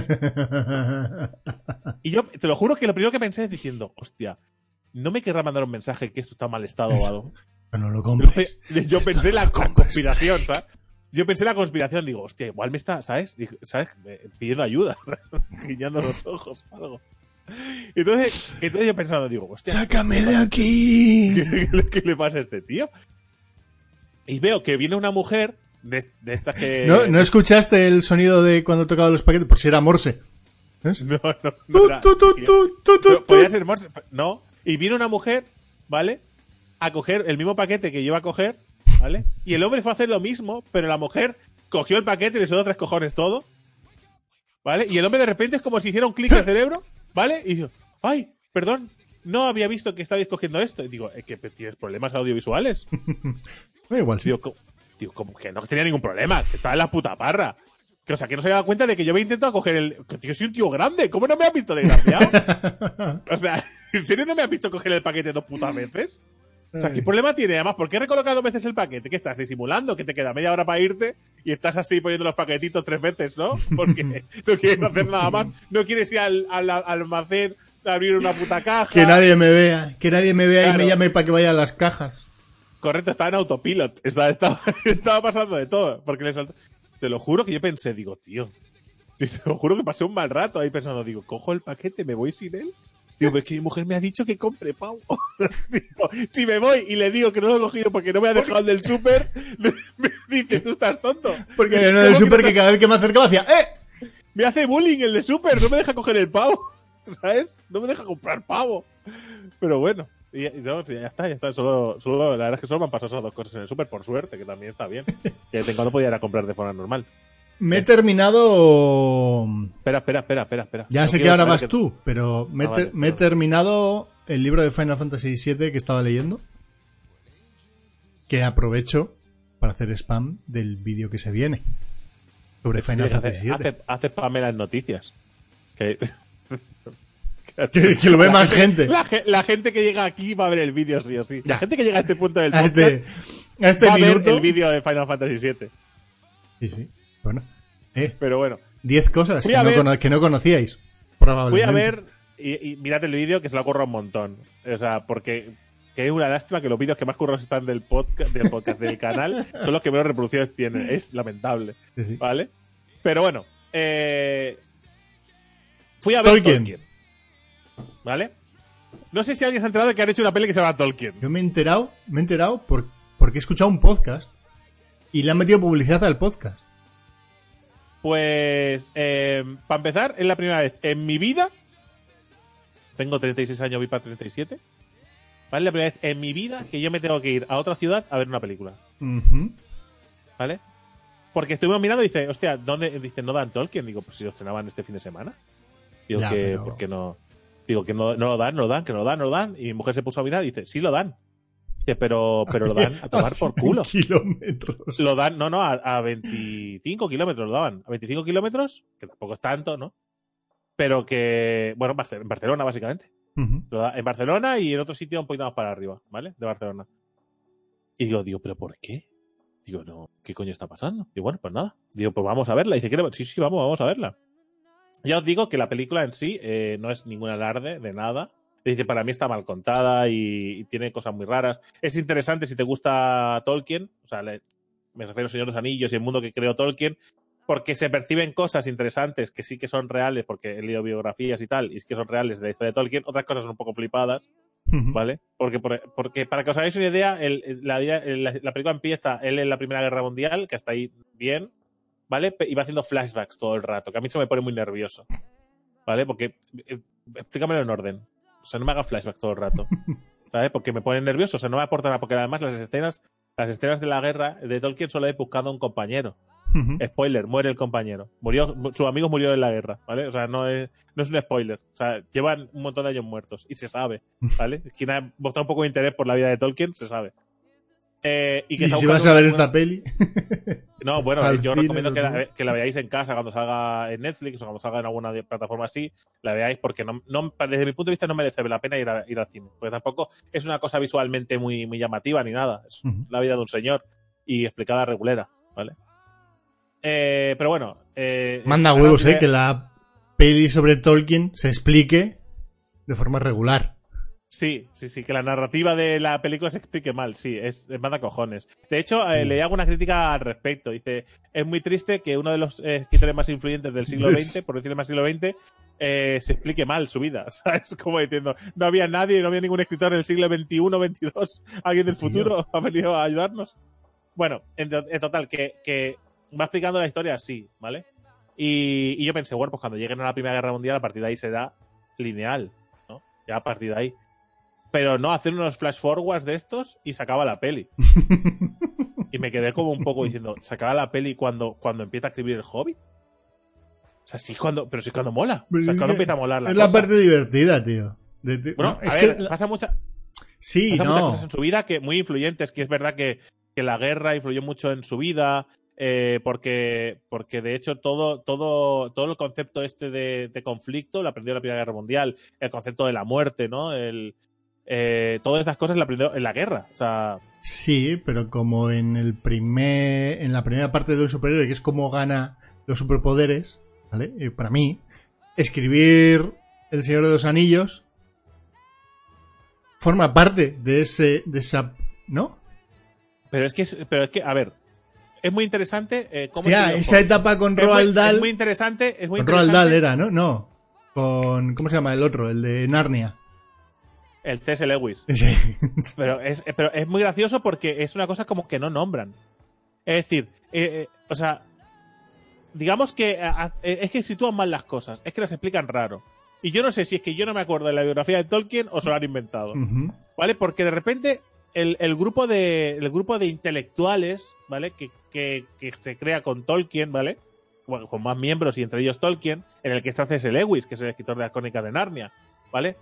Eh, se crea mucho más jóvenes, ¿vale? Y se crea de una forma muy rara. Eh, es decir, solo hay. Solo, o sea, no, sé, tío. Es que no me acaba de cuadrar cómo lo explicar. De hecho, hay un, hay un soldado que va arrastrando a Tolkien por trincheras durante las escenas de la guerra, ¿vale? Y al final, y al final le, le llama por su nombre, pues diciendo, no, déjame ya aquí. Ya está, no quiero, ¿sabes? Que él, él no le deja porque además está mal herido, Tolkien. ¿Vale? Y, dice- y lo- y le dice, no, Sam, déjame. Y yo digo, mira, mm, estoy seguro que no se llama Sam y me has inflado las pelotas llamando Sam a este soldado. ¿Vale? O sea, o sea, es que ¿por qué haces estas mierdas? ¿Qué necesidad había de llamar Sam a De, este señor? de inventarse cosas, ¿no? ¿Qué necesidad había de inventarse cosas si su vida es súper interesante, tío? O sea, es que es, no sé, tío, no sé. Es como si de repente, yo qué sé, eh, me explica la historia de, de Steve Jobs y conocen a una persona que se llama Apple, ¿no? Que influyó mucho en su vida. O sea, no te inventes cosas. Mm. Es que, o sea, es. Y además, es que la mitad de los nombres de, que pone Tolkien para, para sus novelas, ¿vale? Son sacadas de, de lenguajes nórdicos y de diccionarios eh, de lenguas perdidas. Y casi todo es, casi todo es nórdico, ¿vale? Lo que. De lo que está influyéndose Tolkien. ¿Y qué, qué pasa? Que, hostia, eh, sí que hay algo, sí que hay- se perciben cositas, pero yo puedo distinguir esas cositas y disfrutarlas, pero el, el que va allí sin tener ni idea, ¿vale? Se va a llevar una impresión equivocada y se va a hacer una idea equi- muy equivocada de lo que es la vida, o lo que fue la vida de Tolkien. Porque no fue así, no fue como la cuentan. O sea, se han pegado unas flipadas muy guapas y además mal contado. Pero bueno, Mm. sin más. Yo recomiendo que la veáis porque es interesante ver algunas cosas. Sobre todo, una cosa que sí se destila muy bien en la película es el sentimiento de frustración y dolor de Tolkien, porque Tolkien no fue una persona que vivió amablemente. ¿vale? Tolkien no le pasaron solo cosas bonitas. De hecho, le pasaron muchas cosas negativas en su vida. Que, que yo tengo la teoría de que todo, todo artista, ¿vale? Eh, o sea, hay pocos artistas que no hayan sufrido en su vida y que de alguna manera se vean como impulsados a expresarse de alguna manera, ya sea eh, con poemas, eh, literatura, música, lo que es pintura, lo que sea. Tengo esa- porque siempre como que hay digamos que si la vida te ha dado te ha dado más palos que al resto, como que valora las cosas diferentes y como que tiene la mente más abierta. Es una teoría que tengo yo, que igual no tiene nada que ver. Igual una persona que ha vivido siempre en un castillo protegido por sus, sus súbditos, igual también tiene un montón de creatividad. Pero sí, es que no, no sé qué ha pasado. Pero bueno, lo que preguntáis de lo de los orcos y tal, eh, todos los conceptos son anteriores. Lo que la forma, la forma moderna que conocemos nosotros es exclusivamente suya. Los elfos, eh, las versiones eh, de los elfos no eran la versión de los elfos que conocemos ahora. La versión moderna de los elfos, la de orejas puntiagudas, humanoide, guerreros, eh, esto sí es de Tolkien. El concepto de los orcos, también tal como los conocemos hoy en día, es de Tolkien. El concepto de to- todo ese concepto, digamos que lo que hizo fue modernizar mitos antiguos y anteriores, ¿vale? A la actualidad. Le dio, les dio una. Igual te cogía un elfo, que un elfo igual era un, un señor, un señor con hadas. Un O sea, elfo con era, hadas. Un señor que vivía con hadas, con alitas y tal. era y más lo eso, sí. Claro, y, lo, y lo convirtió en, en algo moderno y algo que a nosotros ahora nos suena muy guay, ¿no? Eh, sí es cierto que sin Tolkien, ¿vale? Y además esto, esto se ha dicho por la mayoría de, de escritores y escritoras de fantasía que sin Tolkien no se hubiera podido hacer, por ejemplo, Los Reinos Olvidados, no se hubiera hecho las crónicas de la Dragonland, todo esto siempre lo han dicho, que si él no hubiera modernizado la fantasía, posiblemente sus elfos hubieran tenido alas y hubieran sido pequeñitos. ¿vale? En el caso de que ellos hubieran llegado a escribir fantasía. Sí, sí. Así que eh, la fantasía tal como la conocemos, eh, sí que es, eh, digamos que es obra de Tolkien. Por eso siempre yo digo que a la hora de, de valorar los libros de fantasía, yo puedo decir que, yo qué sé, que mi libro favorito son las crónicas de Malaz. El otro puede decir que la saga El asesino de Reyes. El otro puede decir que, yo qué sé, que. que. que no, recuerdo, el. de Mistborn, por ejemplo, yo qué sé. Todo- Todos pueden decir que esos libros, ¿no? Pues eh, son sus sagas favoritas. Y tal, pero comparativamente nunca lo comparo con, con El Señor de los Anillos ni nada que ha hecho Tolkien, porque al final es un poco como como la Odisea, por ejemplo, ¿no? Que la Odisea podría ser, considerarse la primera obra de fantasía, ¿vale? En la historia de Ulises. Bueno, pues digamos que Tolkien lo que hizo fue relanzar la fantasía, actualizarla, ¿vale? Para que toda la fantasía que, sale a- que salió después de eso tuviera la forma que tiene. Sí que es cierto que hay mucha novela y hay mucha, eh, mucha literatura histórica, rollo El Rey Arturo y todo este, eh, todo este tema, que sí que es cierto que fantasía. Y de hecho, por si alguien no lo sabe, esto es francés, no inglés. Curioso que la mitología, la mitología inglesa, inglesa es francesa. Es decir, no, no lo escribieron ingleses, después ya ha habido escritores ingleses que han escrito sobre el tema. Pero todo el mito del Rey Arturo, Perceval, Uther, Pendragón y todo este tema, todo esto es francés. ¿vale? De hecho, una de las, una de las obsesiones de Tolkien era escribir una propia mitología inglesa para que un inglés escribiera una mitología inglesa para, su, para Inglaterra. Y eh, su versión de la mitología inglesa es El Señor de los Anillos. Vale. El, el los hobbits son los ingleses. ¿Vale? Y, y por de ahí, eh, de ahí que, que, que tenga el tema del té y del, y del amor por la por el fumar en pipa, todas estas cosas, ¿vale? Eh, las diferentes comidas y comidas extrañas, no más de tipo de tipo inglés, pues esto todo esto viene de ahí. De hecho, sí hay un atlas de la Tierra Media en la que se ve como, como los mapas de Tolkien se forman hasta, hasta acabar en el mundo actual.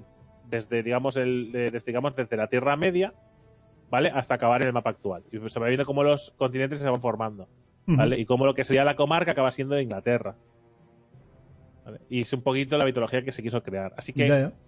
sin, sin haber inventado toda la fantasía, sí que es verdad que la modernizó muchísimo. Así que a este señor hay que deberle un respeto. Pero igual que, por ejemplo, a gente como eh, Robert, Robert E. Howard y, y yo qué sé, y, no, no se me ha ido el nombre de ah, Lovecraft, toda esta gente que, que eh, sin Lovecraft posiblemente el género de- del, del terror no sería lo que es ahora. Eh, eh, a todos estos Sí. genios que innovaron, o por ejemplo a Philip K. Dick, no, los libros de, de Orson, de Orson Scott Card igual no, no existirían sin Philip K. Dick, o genios de, de esa, de esa índole que inventaron tantísimas cosas. La mayoría de ellos influidos por las drogas, también he de deciros. ¿eh? Sí, pero, Pero- pero, pero, igualmente. Eh, Pero por eso, al final todo es un proceso, ¿no? Que lleva a un punto concreto y del cual eh, se llega habiendo absorbido muchas cosas anteriores. Al final son nietos o bisnietos de las cosas que ocurrieron en el pasado, ¿no? Correcto, Hoy, en día la ciencia ficción sin Philip K. Dick eh, probablemente sería otra cosa. No sabemos si mejor o peor, ojo, No, no, pues sí. sería distinto, peor. sería otra cosa. Posiblemente peor. que- Bueno, yo lo que digo es que sería otra cosa. estos autores, que estos autores, casi todos los autores estos de- del, del pasado, es cierto que, que casi todos eran armas, almas muy torturadas. Habían pocos escritores que, que no tuvieran. Y también es comprensible porque la mayoría de ellos no se podían ganar la vida escribiendo. La, mayoría, la mayoría de ellos tenían otro trabajo que es un poco como a día de hoy, pero sí que es verdad que hoy, a día de hoy es impensable, ¿no? Que alguien con el talento de Tolkien, que alguien con el talento que, coge- que, que conste que Tolkien no pasó hambre tampoco una vez empezó a escribir, o sea, porque lo expulsaron de la uni y después llegó como profesor, que somos el mundo que te expulsen de Oxford y después volver como profe. Fuck a todos. Eh, pero que estos escritores, la mayoría de ellos, eh, escribía para comer. Y la mayoría de ellos tenían una vida de mierda. Alguna vez lo he explicado, incluso creo que tengo un, creo que tengo un, un pequeño vídeo en, en el canal de YouTube donde explicaba un poquito el tema, el tema de, el tema de la vida de Philip K. Dick. Philip K. Dick tenía una, una casa, ¿vale? Que la, una casa que estaba abierta y dejaba que todo el mundo que quisiera pudiera dormir allí. Sí, sí. y la gente est- tenía su casa ocupada, ¿vale?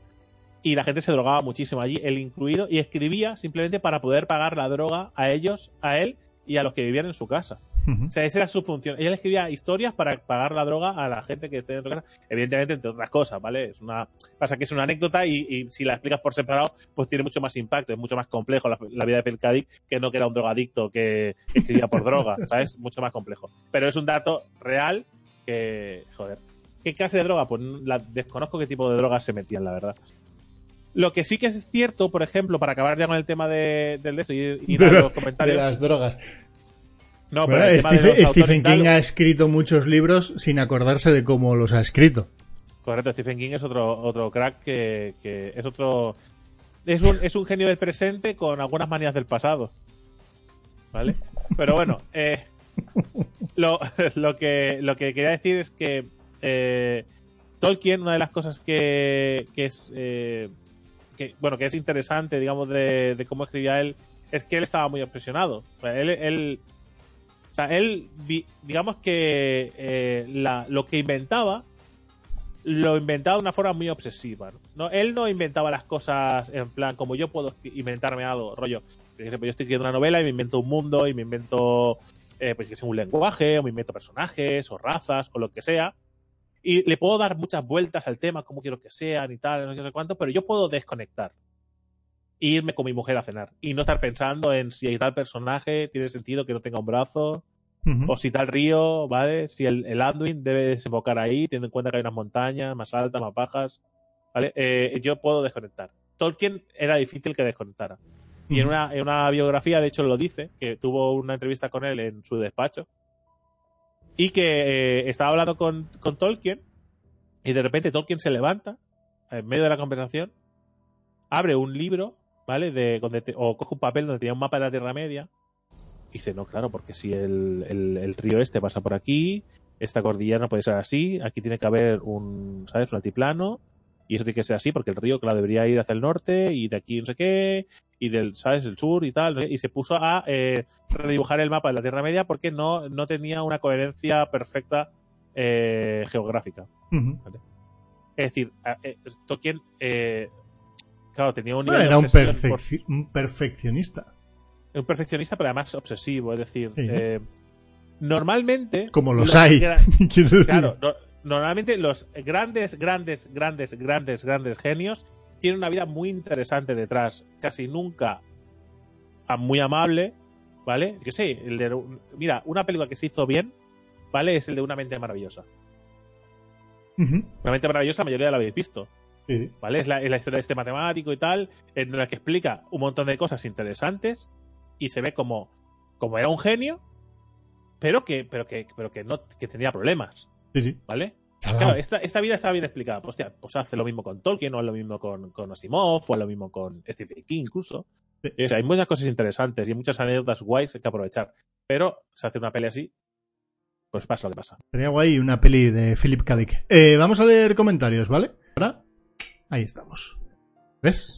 Esto es ¿Funciona? Vale, pues Ah. funciona. la magia. A ver si, a ver no si- pasa a ver nada, si no se- eh. a ver si no se corta. Esto Ya. es lo que tiene, es Te- lo que tiene el directo, ¿no? Te, te preguntan a ver quién, quién crees que ha sido para ti el mayor genio de toda la historia. No sé, yo creo que, yo creo que no se puede, yo creo que no, no lo di. Claro, siempre tirarás a algo que te gusta a ti mucho.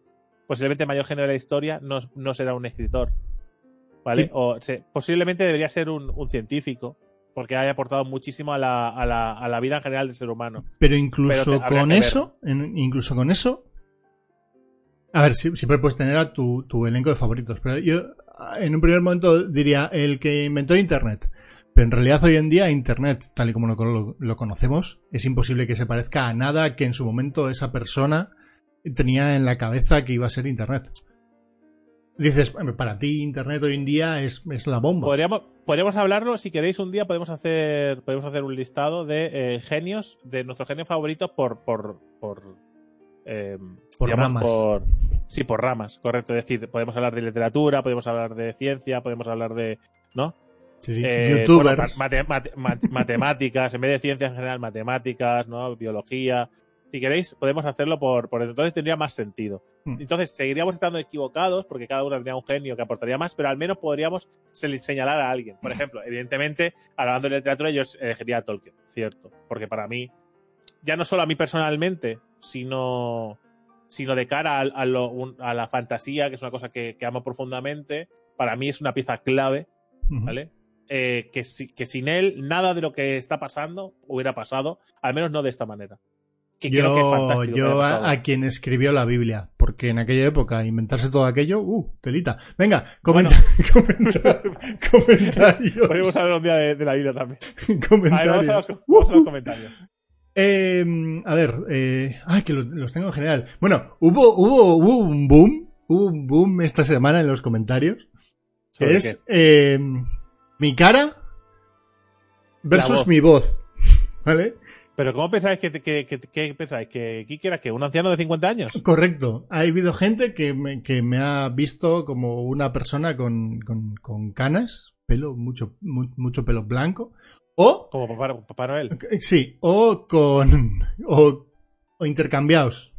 Eso me hizo mucha gracia, pero al principio dije, vale, pero lo que viene a decir es que tu voz es juvenil, pero tu cara es de viejo. Claro, yo, yo entendí que mi, claro, mi, mi cara es de viejo y tengo voz de pito, es lo que entendí yo. Digo, hijos de puta.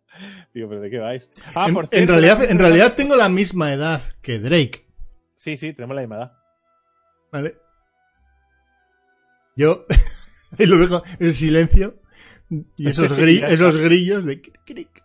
Al final, pero, la- pero a ver. Va, y si que- me afeito, pero- flipáis. Pero Eh, no, no, pero, yo- pero a mí me pasa que si me afeito de repente rejuvenezco 10 años. Claro. Es que La barba, hace la barba hace mucho. Sí. Sí, sí. Eh, Pero, pero te mantiene en esa edad. Es decir, cuando envejeces no pasas de esa línea. también. Te Es quedas una línea. en los 40 todo el rato. Car- correcto. A ver, qué genial que se filmaran. Son los mejores cada día, mejoran genios de la vida. Que es una frase construida rara, pero me gusta lo que quiere. Sí. Yo creo que esta vez se oirá un poquito mejor que la semana pasada. Creo, ¿eh? Sí, salvo el corte ese raro que ha habido Bueno, de. bueno, pero eso no pasa nada, es lo que tiene las cosas en directo. Eh, y se verá. Porque claro, no sé si os habéis fijado, yo tengo iluminación nueva que mola mucho. De hecho, por ahí, aquí, donde estoy, aquí, se, ve el foco. se ve el foco. Eh, que te compres una Switch, Drake. Deja de dar por culo, sí, básicamente. Eh, Hablando de MMORPG y Cruzan. Cruzan, acordaos, Cruzan a partir de ahora con QR. Con QR. Cruzan. Eh, me dicen por el chat. Una persona bastante mayor. Eh, Geek, esa voz tan imponente y seductora no corresponde a esa carita de perro de la pradera degollado. Perro de la pradera de Gollado no es un halago, ¿eh? No es un, yo no lo veo como un halago, pero bueno. ¿Desde cuándo las, bonachón. panader- las panaderías son MMORPGs? Hombre, de siempre, de toda la vida. Se plantea un MMORPG en, toda en todos. Podrías para el, para el próximo podcast aparecer con una máscara de dinosaurio para que tu presencia fuese más acorde con tu voz. Podré ir ahora mismo hacer una cosa. Sigue leyendo. Venga, va. A ver, el semáforo, el semáforo del líder es el infierno, ideado para neandertales. Eh, muy bueno el podcast, como siempre, ha quedado muy bien la realización, me gusta. En cuanto a lo de Cyberpunk que comentáis, sí que es cierto que se parece al documento de Johnny Mnemonic. Pero el personaje que se ha eh, protagonizado por Keanu y un personaje importante de la trama, Johnny Silverhand, una estrella rock famosa y, y, bueno, está... Esto tiene mucho Cace, más sentido para la gente. Cace, por favor, que estás aquí. Pero el personaje que se ha protagonizado por Keanu y un personaje importante de la trama es Johnny Silverhand, una estrella rock famosa y un liante. Este personaje aparece en los juegos de rol. Tengo un problema que es que no me, no me entra la cabeza en No tienes la cabeza dentro de... máscara. ¿Dónde te has quedado? Eh, es verdad, Johnny Mnemonic, el final del delfín fue flipante. Eso, si no has visto Johnny Mnemonic y te hablan de un delfín, te quedas loco, ¿eh? Cada vez más larga la charla. Bueno, intentamos que no, pero se nos va. Hoy se nos va a volver a ir. El cabello de ángel es básicamente la mermelada de calabaza. Sigue sabiendo a mierda. Ahora se ve de dónde procede la mierda esa que sabe mal. Es calabaza. Pues muy bien. Eh, yo soy de esos que normalmente solo escucha el podcast y me he sentido un poco niño rata por una sombra de pensamiento tipo, mierda, ahora hay contenido que unos van a ver y otro y yo no. Mira, Bueno. el mejor comentario de todos. El mejor comentario- Tengo, ganas, tengo muchas ganas de leer tu novela. Estoy in love con tu comentario. Estoy in love con ese comentario. Eh, me quedo dormido esperando y nada de nada. Gracias por la referencia, sigan adelante y nunca se olviden de los desayunos. Uy, pues hoy, hoy hemos dado en el palo. Con eso. ¿Qué va? Em, ¿Qué va? Lo de- pues, lo ya- de yo- Stadia, en realidad no, no liaste nada, ¿eh, Juan Carlos? Dice, hoy la he liado con, el- con lo de Stadia, me refería solo al wifi. Sí, yo entiendo que, que puede haber dudas, ¿eh? Yo, yo también las tengo. Lo que digo es que puede no, que las, que las hay. Lo que hay que, lo que nosotros siempre somos muy positivos. hay, hay que ver si funciona o no funciona. En noviembre, noviembre era, sí, en noviembre lo, lo probaremos y diremos. Como un amigo que le, le, eh, eh, le han- bueno, le han dejado. Ha recuperado para otro amigo unas gafas eh, 3D, unas eh, unas Oculus Cube o no sé, unas Oculus no sé Las qué. nuevas, sí. bueno, ahora hay, Bueno, hay dos no, nuevas. me, me dijo que funcionaban con el teléfono. Sí, bueno, están. Hay una, unas Oculus nuevas, Oculus Quest, creo que es, que es eh, tipo teléfono. En pues eso puede ser. Es tipo dice- teléfono, no, no es para que le pongas su tel- el teléfono, sino que es como Android por dentro. Sí, que me dice es una puta mierda. Digo, y no, o sea, hay cuatro juegos de mierda y no lo puedo contra PC. Claro, y es no, que- no sé, no sé muy bien de qué va esto. Y dice, lo único que divertido es el porno. Eh, ah, tal cual. Y dice, pero una vez hecho esto, ¿para qué coño quiero la...? Digo, pues nada.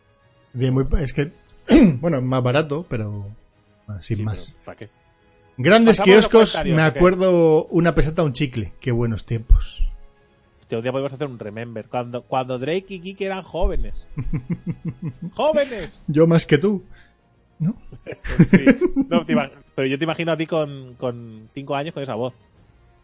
¿No? Molaría. Papá, quiero, papá, quiero gusanito. Papá, papá. Quiero- por la voz hacía, en la de noticias también, es que en todos lados, eh, por la voz hacía más mayor a Geek. No había visto nunca la cara de Geek y me recuerda a la de Berto. Bueno, por las gafas será. Eh, pensé que Geek era un hombre de barba blanca con un libro de hechizos en la menos, mano. por- al menos no han dicho, pensé que Geek era una mujer con voz rara. Eh, Así que pues, podría haber sido peor, pero bueno. Geek, que se nos va el tiempo a las Venga. noticias. ¿A las news? Es que después, después vendrá la, las la- el putas correo. 11, 11 y 25. Eh, sí, vamos a las noticias. Venga. Venga, vamos a ello.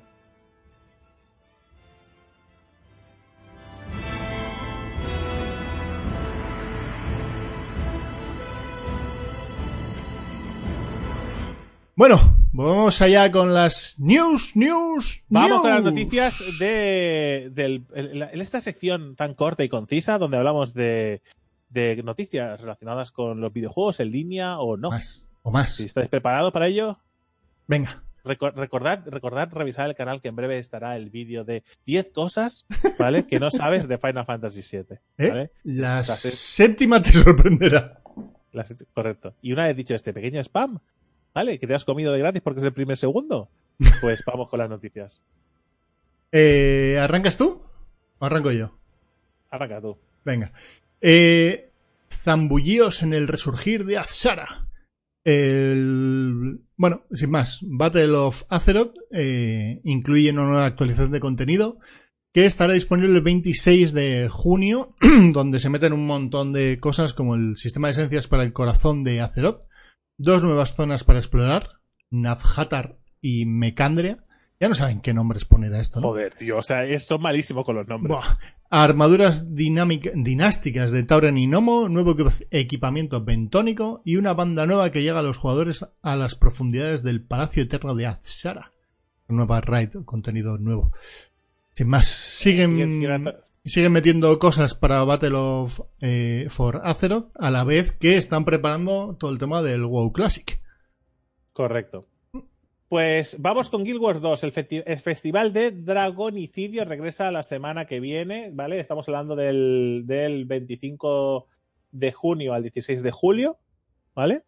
Este será el, el tiempo que tendréis para disfrutar de, este, de este pequeño DLC festi- festivalesco, ¿eh? donde tras derrotar a Zaital, los habitantes de Tiria se reunieron para celebrar algo que durante mucho tiempo creyeron imposible, la muerte de un dragón anciano.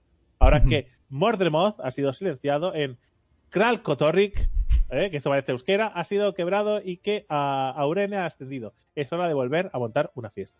Así que celebran una, una festividad que en la que habrá pues eventos, lo típico de las festividades de los MMOs, pero es interesante porque al menos, oye, mm, pese al, pese al, al futuro funesto que, que se destila, ¿no? De las noticias que se van viendo sobre la gestión de, de la, de la marca de Guild Wars 2 y de la compañía que hay detrás, pues al menos, oye, van metiendo cositas. Algo Vale, es algo. Que todo esto, todo esto, que es lo que yo digo, que todo esto ya estaba preparado. Que tampoco es para celebrar nada. Pero al menos está preparado y lo sacan. Que podían dejar de sacarlo. Sí, sí. Vale, eh, Albion Online, que también van así. O eso dicen. Eh, se actualiza con Percival. A partir del 10 de julio, Albion Online recibe una nueva actualización que incluye mazmorras aleatorias en solitario. Ojo, no está mal. Una nueva variedad de nuevas opciones de personalización para personajes y monturas. Eh, mejoras para bancos personales, nuevos monstruos, habilidades, batallas de guild contra guild y torneos de ciudad. No está mal. Era contenido que le hacía falta. Me extraña que hayan tardado tanto, pero bueno, es verdad que al final la historia de Albion Online es, es, es bastante Es extensa. Curiosa. Sí. Curiosa. Podríamos hacer una peli como la de Tolkien. Eh, Te salen tres. Te salen tres. Otra noticia, Neverwinter Under, Mon- Under Mountain ya está disponible para consolas. Es este parche, de hecho creo que lo nombramos, que salió en PC el 20 de febrero, ¿vale? y que ahora llega a las consolas. Es que tiene una nueva campaña, el aumento de nivel a nivel 80, cinco nuevas zonas de aventura, revisión completa de los poderes y feats de las clases, nueva mazmorra in-game y un nuevo hub social, ¿vale? Ya un Importal Tavern. Eh, este contenido ya está disponible para PC, como decía, desde el 20 de febrero, pero que ahora llega a las consolas y podemos disfrutar de otro juego que ha ganado una segunda vida con, con las consolas y que le está yendo bastante bien. No es un juego que estuviera acabado, ni muchísimo menos, porque tiene un público bastante fiel y meten bastante, bastante contenido y, y entre comillas de calidad, porque eso al final lo decidimos, ¿no? El jugador es el que decide qué es de calidad o qué no. Pero a priori siempre suena a contenido interesante el que meten. Sí. Aunque quitaran las mierdas aquellas de poder crear tus propias mazmorras. Eso, eso fue un pal duro para, para mí, pero vale. Pero guay. Neverwinter en consolas, eh, actualizado. Eh, ojo, amantes de Black Desert. Eh, Ojo, Noticia para vosotros, ¿eh? Eh, venga, vamos Venga, a, que se- que vamos se- a, vamos a empezar, vamos a empezar a, a Venga, la, se- relación desde cero. Venga, va. venga. que se viene entre fans. Que se viene No. entre fans, va. Ah, sí, no. sí, sí. La clase SAI llegará a Black Desert Online el 26 de junio. Pero además, ya la podéis crear. Todo un Es, detalle. inter- es interesante porque estuvimos hablando con, con, eh, con jugadores de Black Desert, pero los que, los que entran a disfrutar del podcast, no los que entran a criticarlo de forma- manera absurda y que se llevan un ban guapísimo por faltar el respeto a la gente. No solo a nosotros, sino a los que responden a- al, al podcast de manera eh, como una persona normal. Y me estaban comentando que les daba la sensación de que estaban como fortaleciendo con este personaje la idea de, de- del trío, ¿no? De- del tanque, el healer y el, y el, y el DPS. Que le daba la sensación a ellos de que intentaban eh, fortalecer esa idea dentro de Black Desert, que estaba como un poco difusa, ¿no? Con las clases que había, y que le da esa sensación de que quieren ir por ahí o esa es, la idea, es la idea que algunos tienen. La que Santa, bastante- la Santa Trinidad. La realidad, correcto. Vale, eh, un personaje que usa un boomerang gigante como su arma de combate principal. Y te cura con el boomerang.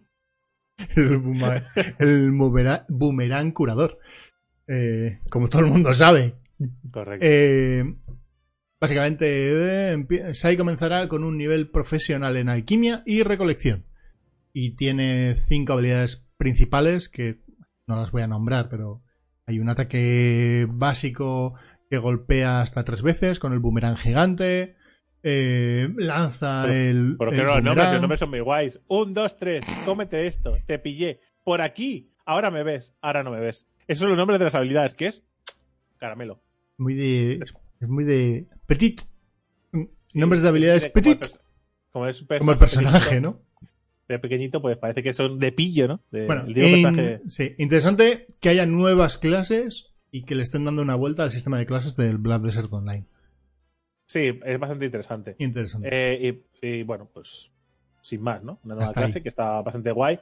Y oh, es que le he hecho en falta. Le he hecho en falta que saquen, que saquen más clases que solo sean support. ¿Sabes? Que solo, se- que solo sean de apoyo. Es que casarían mal, ¿eh? Con el Black Desert. Joder, y si tuvieran una pestañita de. como el que tenía antes el. el el mago blanco en el que tenía una pesadilla de, de dual de hostia, soy para DPS switchear. pero las curas sí, Eso, que las rollo- curas hace poco o, exactamente, o que Mm. curar mucho y, y hago poco daño. Eso igual le vendría bien hablar de ese, podría ser interesante. Sobre todo si quieres aproximarte a otro tipo de contenido y quieres llegar a otro, a otro tipo de público y a otro tipo de contenido, tienes que ir por ahí, tienes que recorrer esa senda seguro. Si Pero es bueno. el camino que quieres seguir, porque al final claro, me, da la eh, sensación, efectivamente. claro, me da la sensación de que lo que querías es esquiva- eh, pegar, pegar, pegar, pegar, esquiva, pegar, esquiva, pegar, regeneración, no pegar, más movimiento, agilidad y combates muy rápidos, aunque, aunque bueno, después hayan personajes como el guerrero que los veías ahí en medio aguantando palos por todos lados. Es decir, que es un poco como contra. Es como si eh, se llevaran. Es como si el juego estuviera hecho por, por diferentes personas y no se acaban de poner de acuerdo. Hmm. Porque va hacia un lado, va hacia otro y bueno. en- en fin, igual es- siempre igual es es que sí, interesante. pero bueno, sin más. Vale. Eh, y yo tengo otra, no sé si tienes tú otra.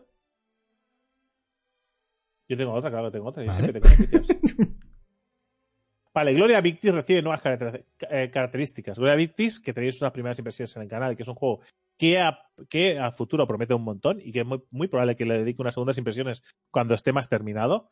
Eh, ha recibido esta semana una transición eh, con, bueno, con cambios en los motores de asedio, eh, dos nuevos eventos de mundo para potenciar el PvP, el Fall uh, of the Exile y el Sea of Rights, rankings semanales y ahora los claves puedan crear sus heraldos. Bueno, es, es un contenido que potencia sobre todo el PvP. Es un juego muy interesante, de verdad. Está por 20 euros, si no me equivoco, en, en, en Steam. Y yo me hice con él, creo que en alguna oferta, que estaba por 2 o 3 euros. Algo así, ¿sabes? Y lo hice las primeras impresiones y me pareció que tenía un futuro prometedor. Pero bueno, eh, no sé si es un equipo muy grande porque están tardando bastante en hacer todo el contenido o es- están siendo muy ambiciosos, porque también puede ser. Puede ser. Porque cuando yo lo jugué tenía cositas, pero por lo que he ido leyendo y siguiendo la actualidad del juego, meten muchísima tela. Están haciendo un juego bastante complejo. Así que habrá que seguir de cerca a Gloria Victis. Vale.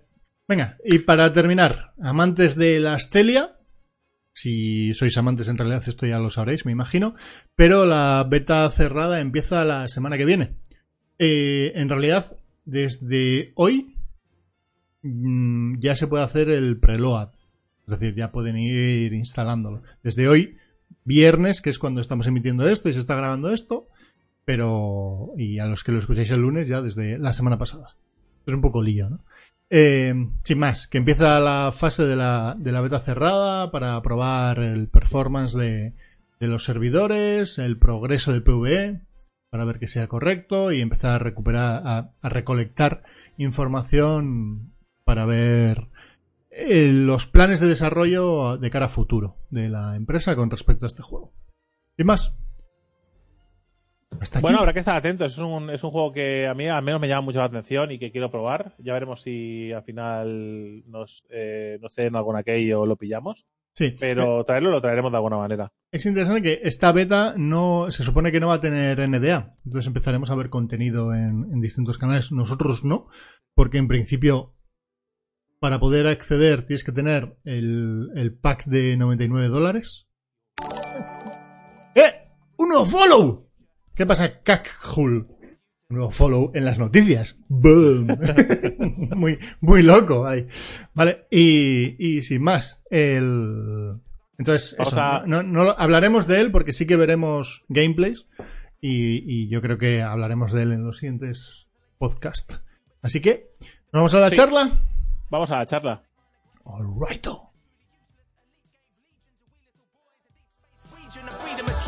Now here comes the console, the first one so portended an industry of dimensions untold. The birth of franchise, Mario Brothers, Donkey Kong, Monty Mole, Tanya the others. Venga, vamos allá con la charlita. Como hemos dicho antes, al principio del podcast, para lo que os, los que os lo habéis perdido, o los que, bueno, pues lo habéis saltado algún trozo o algo, o no os acordáis ya porque es tan largo esto que se os puede olvidar por el camino. Hoy vamos a hablar sobre la economía dentro de los MMORPGs, que sí que es verdad que hemos tocado este tema de algunas maneras, pero hoy vamos a hacer como, como un completo, ¿no? Hoy vamos a hacer como cuando hablamos eh, de la traducción de, de la traducción de los videojuegos y explicamos realmente cómo funcionaba, ¿no? o, o el tema de, de marketing y de estas cosas cuando hacemos para decir, pues vamos, vamos a hablar de este tema 100% y ya lo cerramos y no volvemos a hablar de este tema. Pues hoy vamos a hablar de la economía dentro de los, videoju- dentro de los videojuegos en sí, dentro concretamente de los MMORPGs. ¿Qué, qué queremos, eh, ¿A qué nos referimos cuando hablamos de la economía de, de los MMOs? Me- Evidentemente, estamos hablando de la economía eh, dentro del juego, las, las casas de subasta, las action house, eh, los tradeos, eh, el loot, ¿vale? Porque también afecta el loot, el dinero que te cae de loot o que puedes conseguir por los objetos, o lo que valen los objetos, cómo se gestionan estas cosas. Y, dif- y diferentes temas relacionados con todo con esto, ¿no? Con, con cómo tu, tu personaje gana o pierde dinero dentro de un videojuego. Ujú. ¿No? El, el apartado mo- monetario, ¿no? De tu alter ego digital. Los sistemas. Los distintos sistemas. Sí, la, la verdad es que es un tema curioso que da para horas y horas, ¿eh? Y da incluso para que entre alguien, un especialista en economía, un economista, concretamente, para hablar de ello. Eh, de hecho, normalmente, y yo lo entiendo ¿Necesitáis así. pan, un paradero?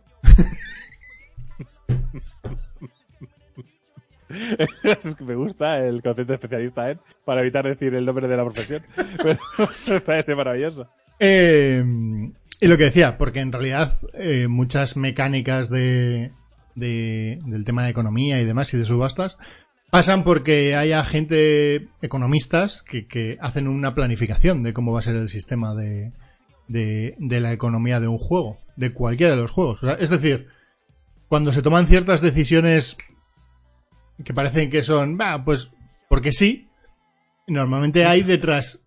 ¿Qué te pasa? Esto, esto es como, esto es como todo. Cuando, cuando la gente se queja de algo de forma absurda, esto es para que intentemos entre todos entender por qué se toman decisiones dentro de los videojuegos. Y nosotros mismos también, porque nosotros hacemos esta reflexión antes de hacer el podcast para un poco para ponernos en la piel del creador y decir por qué se por qué se por qué se hace una casa de subastas y se impiden los tradeos entre personajes, por qué no se pone loot de dinero en algunos en algunos juegos y por qué en otros sí, ¿no? Porque eh, ¿qué, qué intentan gestionar con esto o qué intentan evitar o qué intentan conseguir en vez de decir, ah, lo han hecho mal, si lo mejor es esto, pues igual eso, esa decisión se ha tomado por algo que te perjudicaría más de lo que tú crees. Yo creo que hay veces que se hace porque es una decisión eh, de diseño en cuanto a que porque queremos que ocurra esto en el juego y hay otras veces porque es no sabemos cómo hacerlo.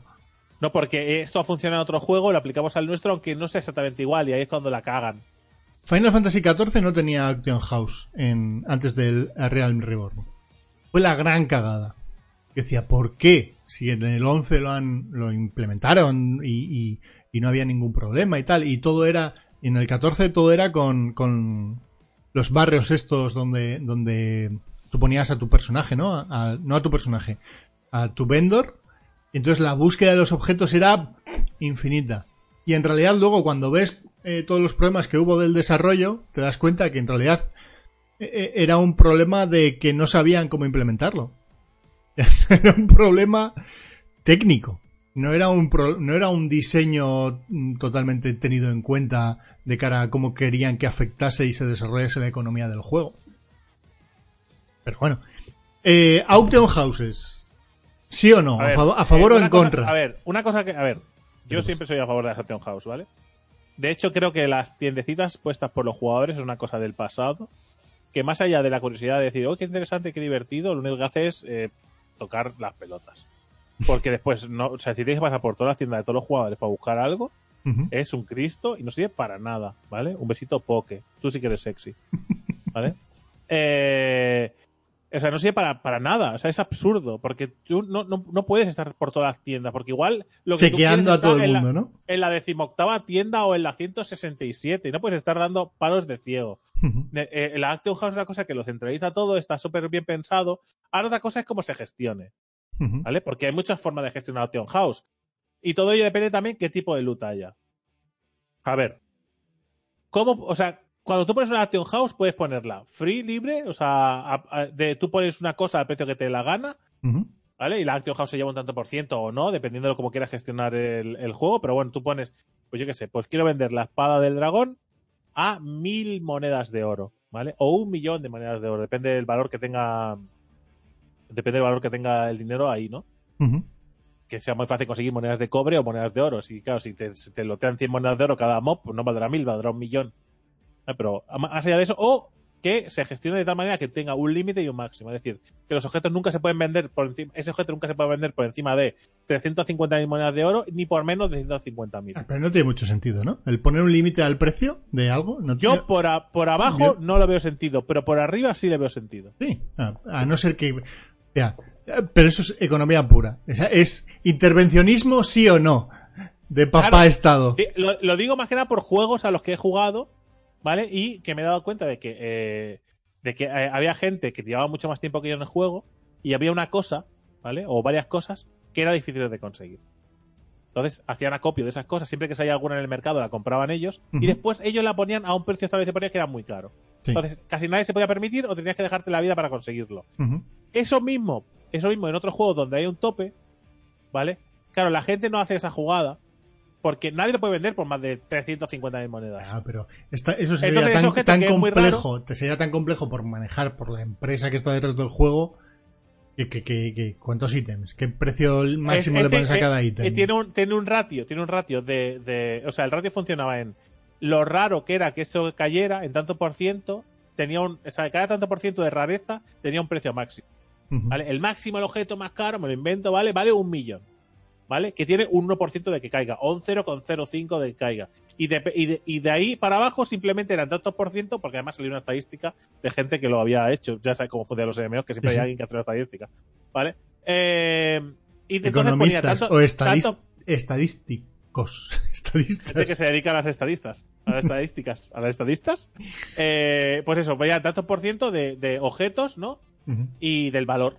Y cuanto más raro era, más, más caro era.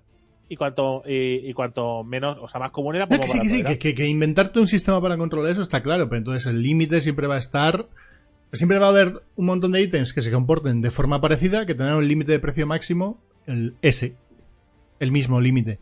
Y que probablemente sea el precio que tiene ese ítem. En No, no, pues muchos sí. casos.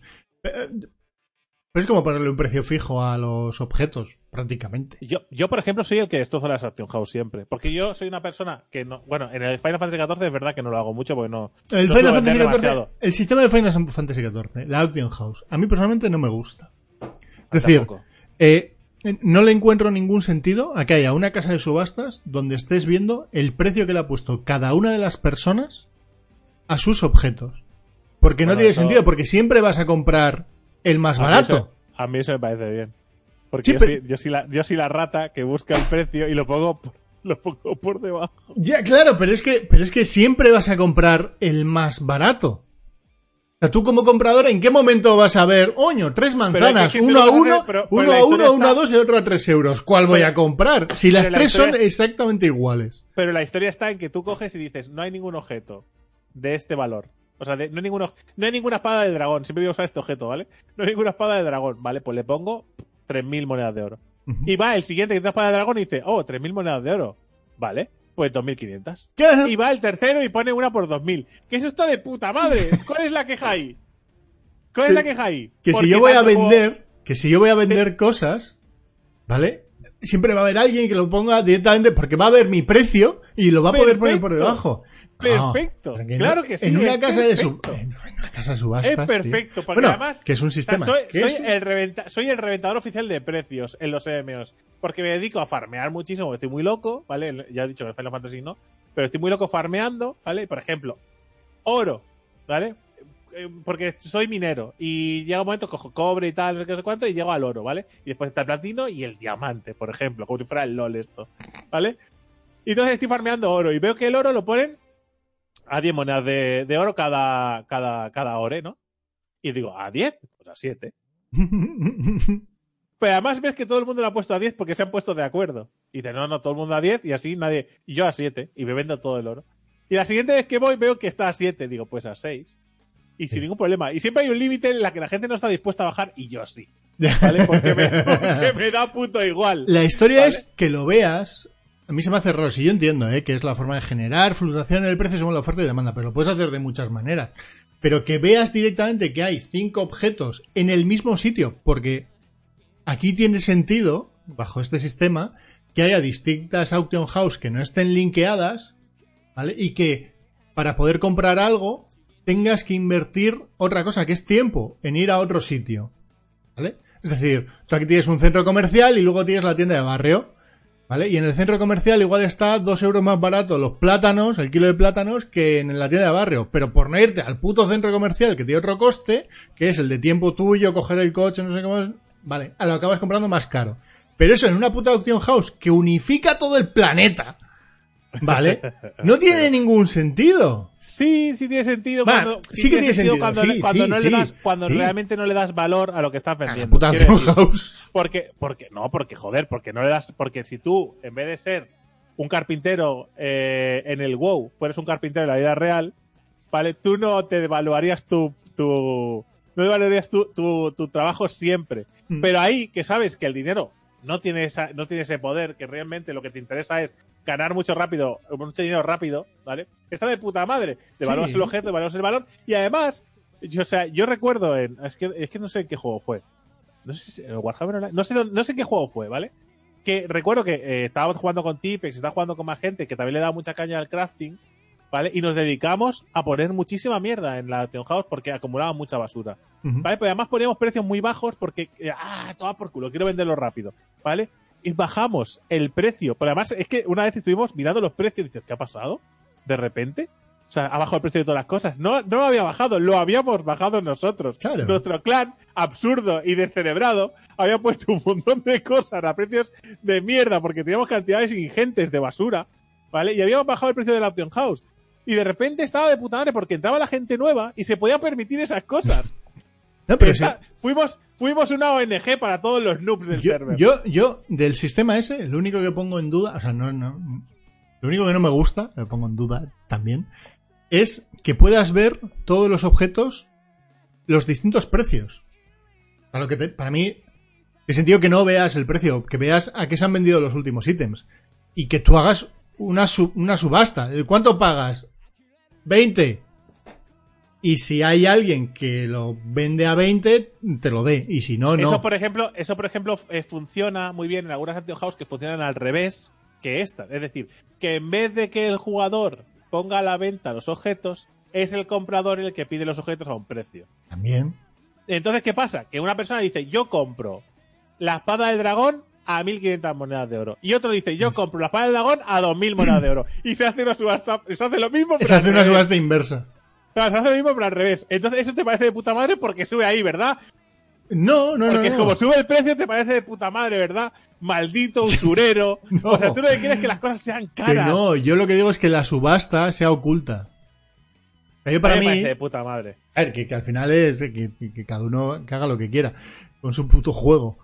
Pero que en, en el momento me ha parecido siempre más divertido el hecho de que tú no veas, o sea, que veas que hay 10 cosas que se están vendiendo en una subasta y eh, ponga, intentes tú comprarlo al precio más económico sin saber a qué, a qué precio la gente lo está vendiendo. Nada, nada, tú pues, nunca te votaría como alcalde. Yo quiero transparencia.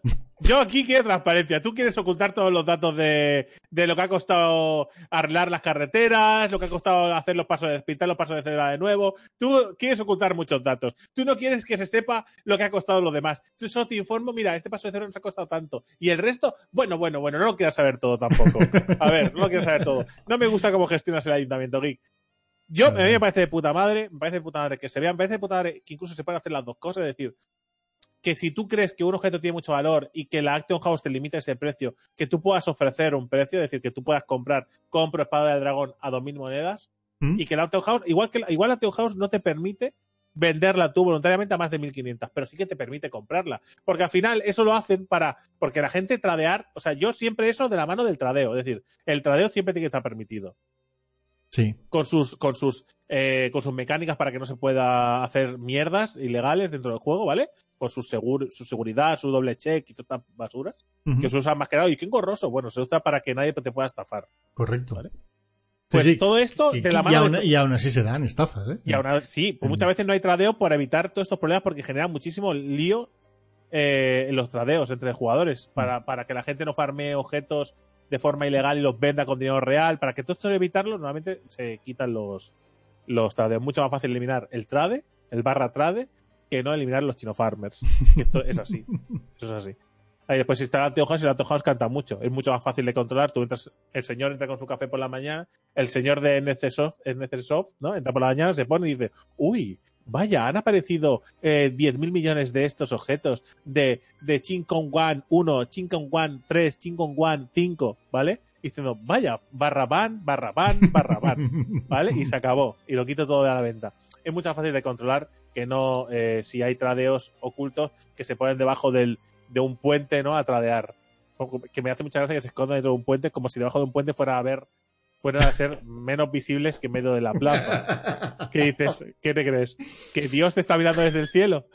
O sea, es que no entiendo a la gente que se oculta. No, no, vamos a hacer trade pero detrás de aquella casa, porque delante, ¿qué pasa? Sea, ¿qué crees? Que sale una imagen de lo que estás haciendo, alguien puede verte. O sea, salen dos ventanitas privadas a ti y al otro. O sea, Están tan acostumbrados a hacerlo con la droga en la, en la vida real. claro, tío. Que les se van detrás de una casita y dicen, no, no, aquí no. Vámonos a Thunderbluff, que gente. Me parece fantástico. Pero bueno, dicho esta, esta reflexión absurda de cómo la gente se oculta para hacer cosas ilegales en sitios extraños, que por cierto, que por cierto, hablando de la economía también, cosas ilegales. Nosotros en el World of Warcraft, encima del, del, del banco de Orgrimmar, ¿vale? Inventamos unas, inventamos las apuestas. Claro, eso es, un- es muy interesante. Y, y, nos, y, y Apuestas a nosotros, un casino. A nosotros directamente no, pero en el siguiente parche pusieron que estaban prohibidas las apuestas. Pero además en nuestro servidor nadie más lo hacía. Es decir, nos poníamos encima de Thunderbird, de, Thunderbird, de Orgrimmar encima del banco y decíamos, vale, tenéis que, eh, tenéis que decir un número del 1 al tal, ¿vale? Y el que más se acerque... Y tirabais un el rol, ¿no? y te dabas un rol. Entonces, ¿cómo se hacía? Que todo el mundo daba una moneda, ¿vale? Y el premio era, era todas esas monedas menos una, que sería como el 10%, más o menos. Claro, tú ganabas dinero por estar dejando que los demás rolearan. Bueno, y no es, quedarte, es la vida no real. Y no quedarte el dinero de los demás, básicamente. Entonces, nadie se fiaba de hacerlo con cualquiera, sino siempre las mismas personas que sabías que lo hacían todos los Correcto. días. Hasta que lo declararon ilegal el hacer apuestas y hacer. Es que, pero es, que- es que la gente le echa mucha imaginación a los sistemas, pero es igual que lo de los duelos. Tú no has visto nunca eh, lo mismo, una- un, un- ¿cómo se dice? Pues las batallas, estas, las peleas de, de, de perros o de tal, pero en este caso eran duelos, ¿vale? Y era en un sitio te ponías, ibas y apostabas por quién va, quién iba a ganar el duelo. ¿Vale? Y- eso no lo vi. Qué y es, guapo. y es, claro, pero, era, la gente ponía pasta, te, te daba la pasta, ¿vale? Acumulabas tal y decía, yo voto por no sé quién, yo voto por no sé cuál. Y luego se repartía en función de las ganancias que se habían generado. Mira, yo he puesto tanto, sí, sí. Y, y tú, la banca, te la jugabas o no en función de quién compitiese. Pero, Maravilloso. Pero eso se puede llevar además a cualquier juego. Claro, Pues, Economía sumergida. Claro, es que el pero yo no le veo problemas. Eh, yo, si por ejemplo, ¿vale?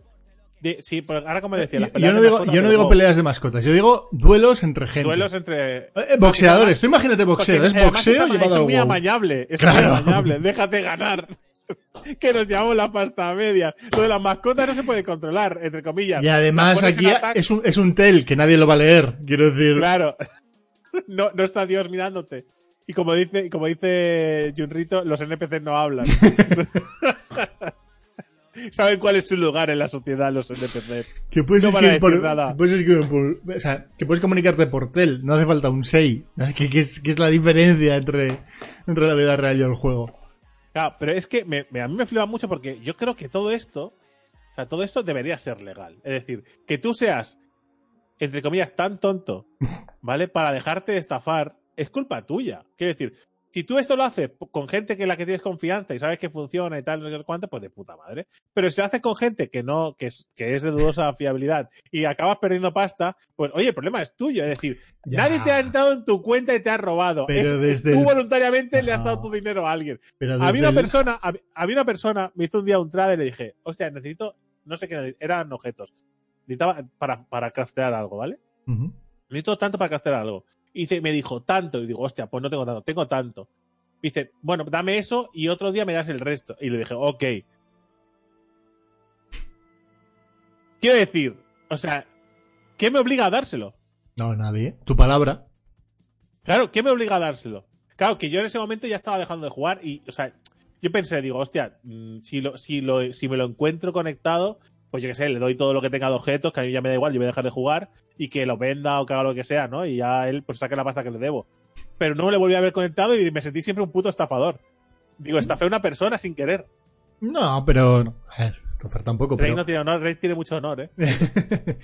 No, a ver, que ahí con, con el tema del tradeo se han, se han liado tantas. An- o Y- sea, y- déjame ese arma, déjame ese arma. Déjame ese arma. Pero ¿cómo se puede ser tan panoli? ¿Sabes? Con, con, con los ítems no, no bindables, en, juegos donde los, los ítems no son bin- Yo a amigos, a amigos, a amigos míos, ¿vale? Que me han pedido algo.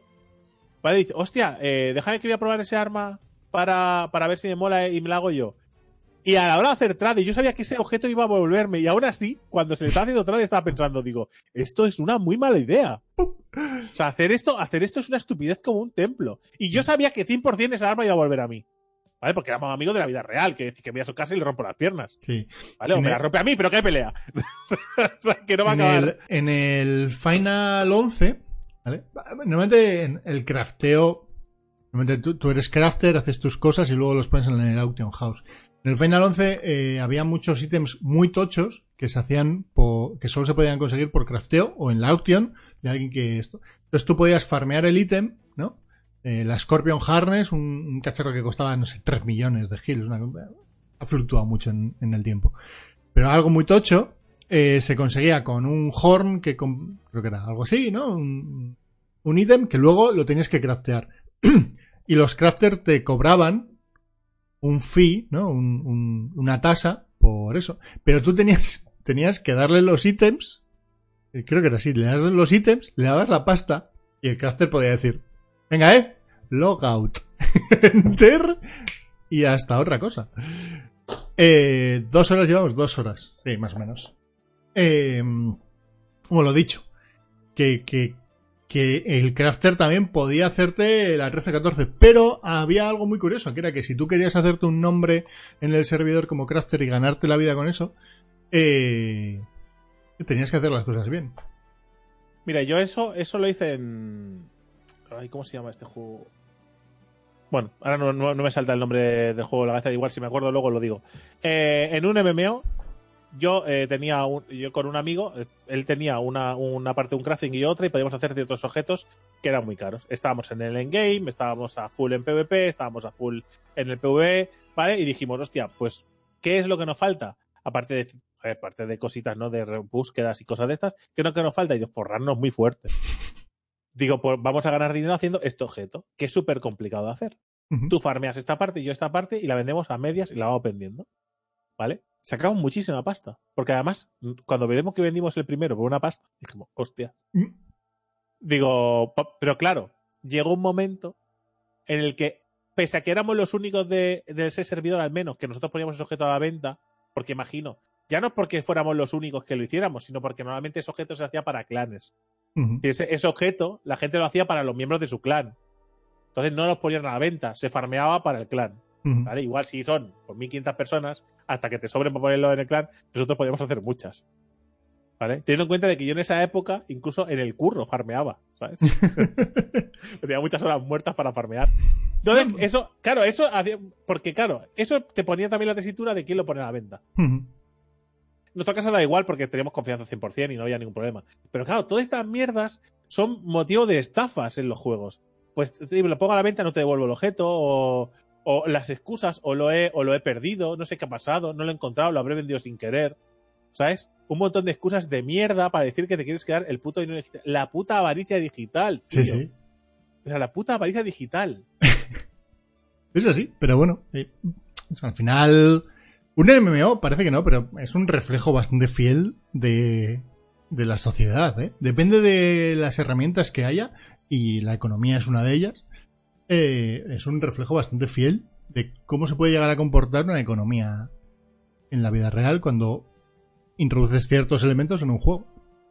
El auction house, el crafter. eh, Al final son, son, son eso, ¿no? Son elementos que luego los tienes también en la vida real. Yo lo que nunca, lo que nunca me- no, me, no me parece bien y nunca dejaría que, que eso pasara y pasa demasiado habitualmente. De hecho, fue uno de los grandes problemas de los de Avatar y por los que realmente dejé el juego, más allá de muchas otras cosas, era que la economía real afecte a la economía del juego. Y eso nunca debería pasar.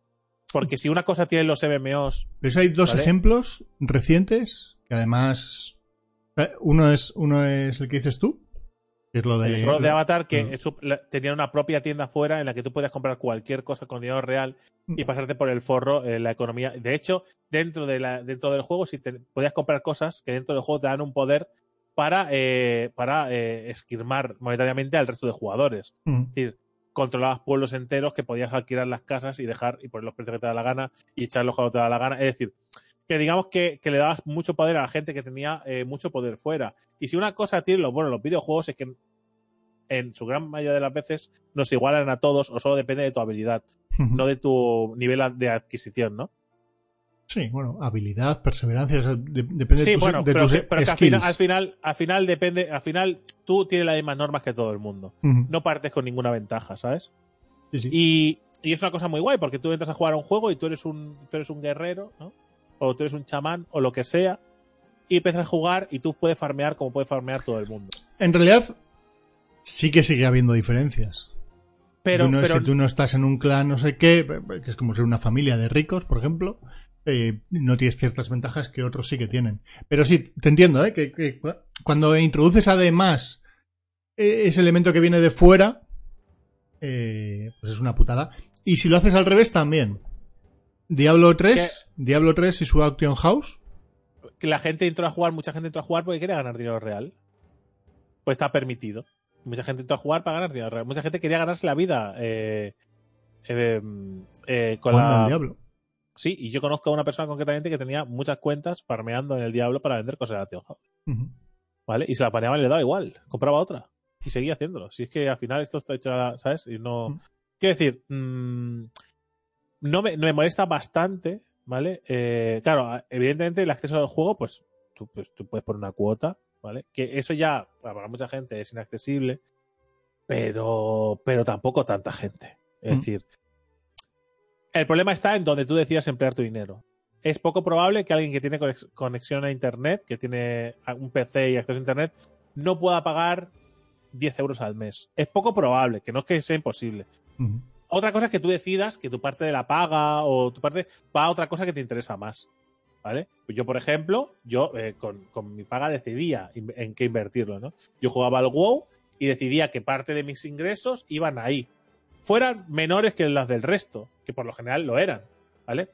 Eh, y yo decidía, pues oye, pues estos 12 euros van para el WoW, ¿vale? Y después ya el resto ya me administraré, porque me da muchas horas de diversión y lo quiero jugar ahí. Entonces, eso sí que es verdad que separa un poco a los jugadores, pero tampoco tanto. En cambio, si yo dentro puedo decir, eh, pues mira, este pueblo lo compro con todo mi dinero. Mira, aquí tienes, yo qué sé, 1.500 euros. Y me compro este pueblo. Ahora, todo el que esté viendo este pueblo va a pagar la pasta a mí. Mira, ¿verdad que las, las casas valían 5 Gs? Pues ahora, en vez de 5 G, van a valer 50 G. Y si no, todo fuera de mi pueblo. Y claro, mm, el hecho de que te, del hecho de que es que yo lo veo un poco así. El hecho que, de que el, la sociedad, que de por sí deja mucho que desear en muchos sentidos, a nivel, yo que sé, económico, social, arrastre esos lastres dentro del, del juego. No, hombre, no. Pero arrastre, arrastre esos, esos lastres dentro es una pena, porque tú entras a un juego a divertirte y a desconectar, ¿vale? Y que, y que tú te hayas quedado, yo qué sé, es que pongo situaciones muy normales, que tú te has quedado en paro, ¿vale? Y que entres al juego y no puedas jugar porque no tienes dinero, joder, si es que no puedes conectar ni en el juego, tío. el juego sigue siendo pobre, me cago en la puta. Pero depende del juego. Al final, hay, la suerte que tenemos es que hay tantos juegos donde elegir que, al final tienes un montón de sistemas. Y hay Pero algunos que se intentan diferenciar. No, no, no, me refiero a MMOs. Tienes muchos MMOs donde elegir. Lo que digo es que hay algunos MMOs que se intentan diferenciar llevándote a ese a esos sitios, ¿no? A nivel eh, a nivel económico, que es que es venga, voy a introducir cosas de capitalismo puro y duro y además le voy a meter la pasta de la de fuera de del juego Ah, yo, para que estés todavía más si jodido. quieres. Mete el capitalismo si quieres dentro del juego, que me da igual. ¿Vale? No, Me da pero que, igual. que- que además Pero lo pero, acentúas. claro, no, si no lo acentúas, cuando lo acentúas es ahí donde realmente empieza el problema, Claro. ¿vale? Porque, eh, porque es que me parece mal aunque me lo pueda permitir, quiero decir. Me parece mal aunque me lo pueda permitir. Que tú digas, bueno, pues, pues, pues mira, eh, pues los precios que ponen, bueno, pues por 3 euros, por 2 euros y medio, pues, aunque lo pudieras pagar, es que me parece, me parece mal. Me parece un sacacuartos que debería ser ilegal, ¿vale? Porque es un videojuego, ¿vale? No es una máquina de agaperras, es un videojuego. Y el videojuego no debe, no debe funcionar de esa manera, al menos bajo mi criterio, ¿vale? O sea, no debe, no, es que no, o sea, tiene que ser gestionado de otra manera. Y que tú dentro del juego pongas que, que una casa vale 10 monedas de oro, ¿vale? Eh, eh, alquilarla, ¿vale? Pues me parece muy bien. Porque ponlo, me parece muy bien, porque al final gestionas, gestionas dinero y gestionas tal, y le das un. Das como un sentido lógico, ¿no? Al que estás acostumbrado y todo tiene sentido dentro del juego. Pues vale. Pues, lo- pues pagas el alquiler. Y tú ese alquiler te lo farmeas jugando, que al final es como trabajar. Pero además, pero eh, con la diferencia de que tú puedes hacerlo, pase lo que pase. O sea, tú puedes farmear, pase lo que pase. Sí. ¿Vale? No viene, no viene ningún, ningún de eso y dice, "Mm, lo siento, pero, pero te has quedado sin poder farmear. Tenemos que echar a los farmers de esta zona. A todos juntos. Lo vamos a echar a la calle. Bueno, pero no podemos pagar las casas. Ah, lástima. O sea, eso no pasa. Eso no pasa. Esos dramas no pueden pasar dentro de un videojuego, tío. Es un sitio donde divertirte, desconectar, eh, pasártelo bien. O sea, no, puede, no puedes pasar esa, ese lastre, tío. Revelación aún existe, correcto, aún existe. Sí, no, no, no, pero pasar puede pasar, porque todo el mundo intenta buscar su hueco y hay gente que intenta diferenciarse en los juegos con esas mecánicas. Entonces, eso, pasar puede pasar. Ahora, lo mismo que ellos tienen derecho a hacerlo, nosotros tenemos derecho a decirle que por aquí. Claro, métete el juego donde te quepa, evidentemente. Ahí estamos, por suerte. ahí eh, tienes Shroud of the Road of Avatar. the Avatar, ¿Dónde correcto. Y después dice, uy, pero ¿por qué nadie juega a nuestro juego? ¿Qué ha sucedido? Pues lo que ha sucedido es que os habéis pasado de listo. Mm. Ay, Vale. Garriot. O sea, porque además se financiaba a base de donaciones en, en los streamings, que tiene cojones la cosa. Pero bueno, en fin, eh, que eso son, son cosas que, que, bueno, que hay que lidiar con ellas. Pero en sí, la, a mí, las economías dentro de los MMO me parece algo muy interesante. Uno de los mayores ejemplos eh, lo tenemos en, en, en EVE Online, ¿vale? Que tiene una economía brutal de que, se puede ser broker en el, en el juego. Y me parece algo.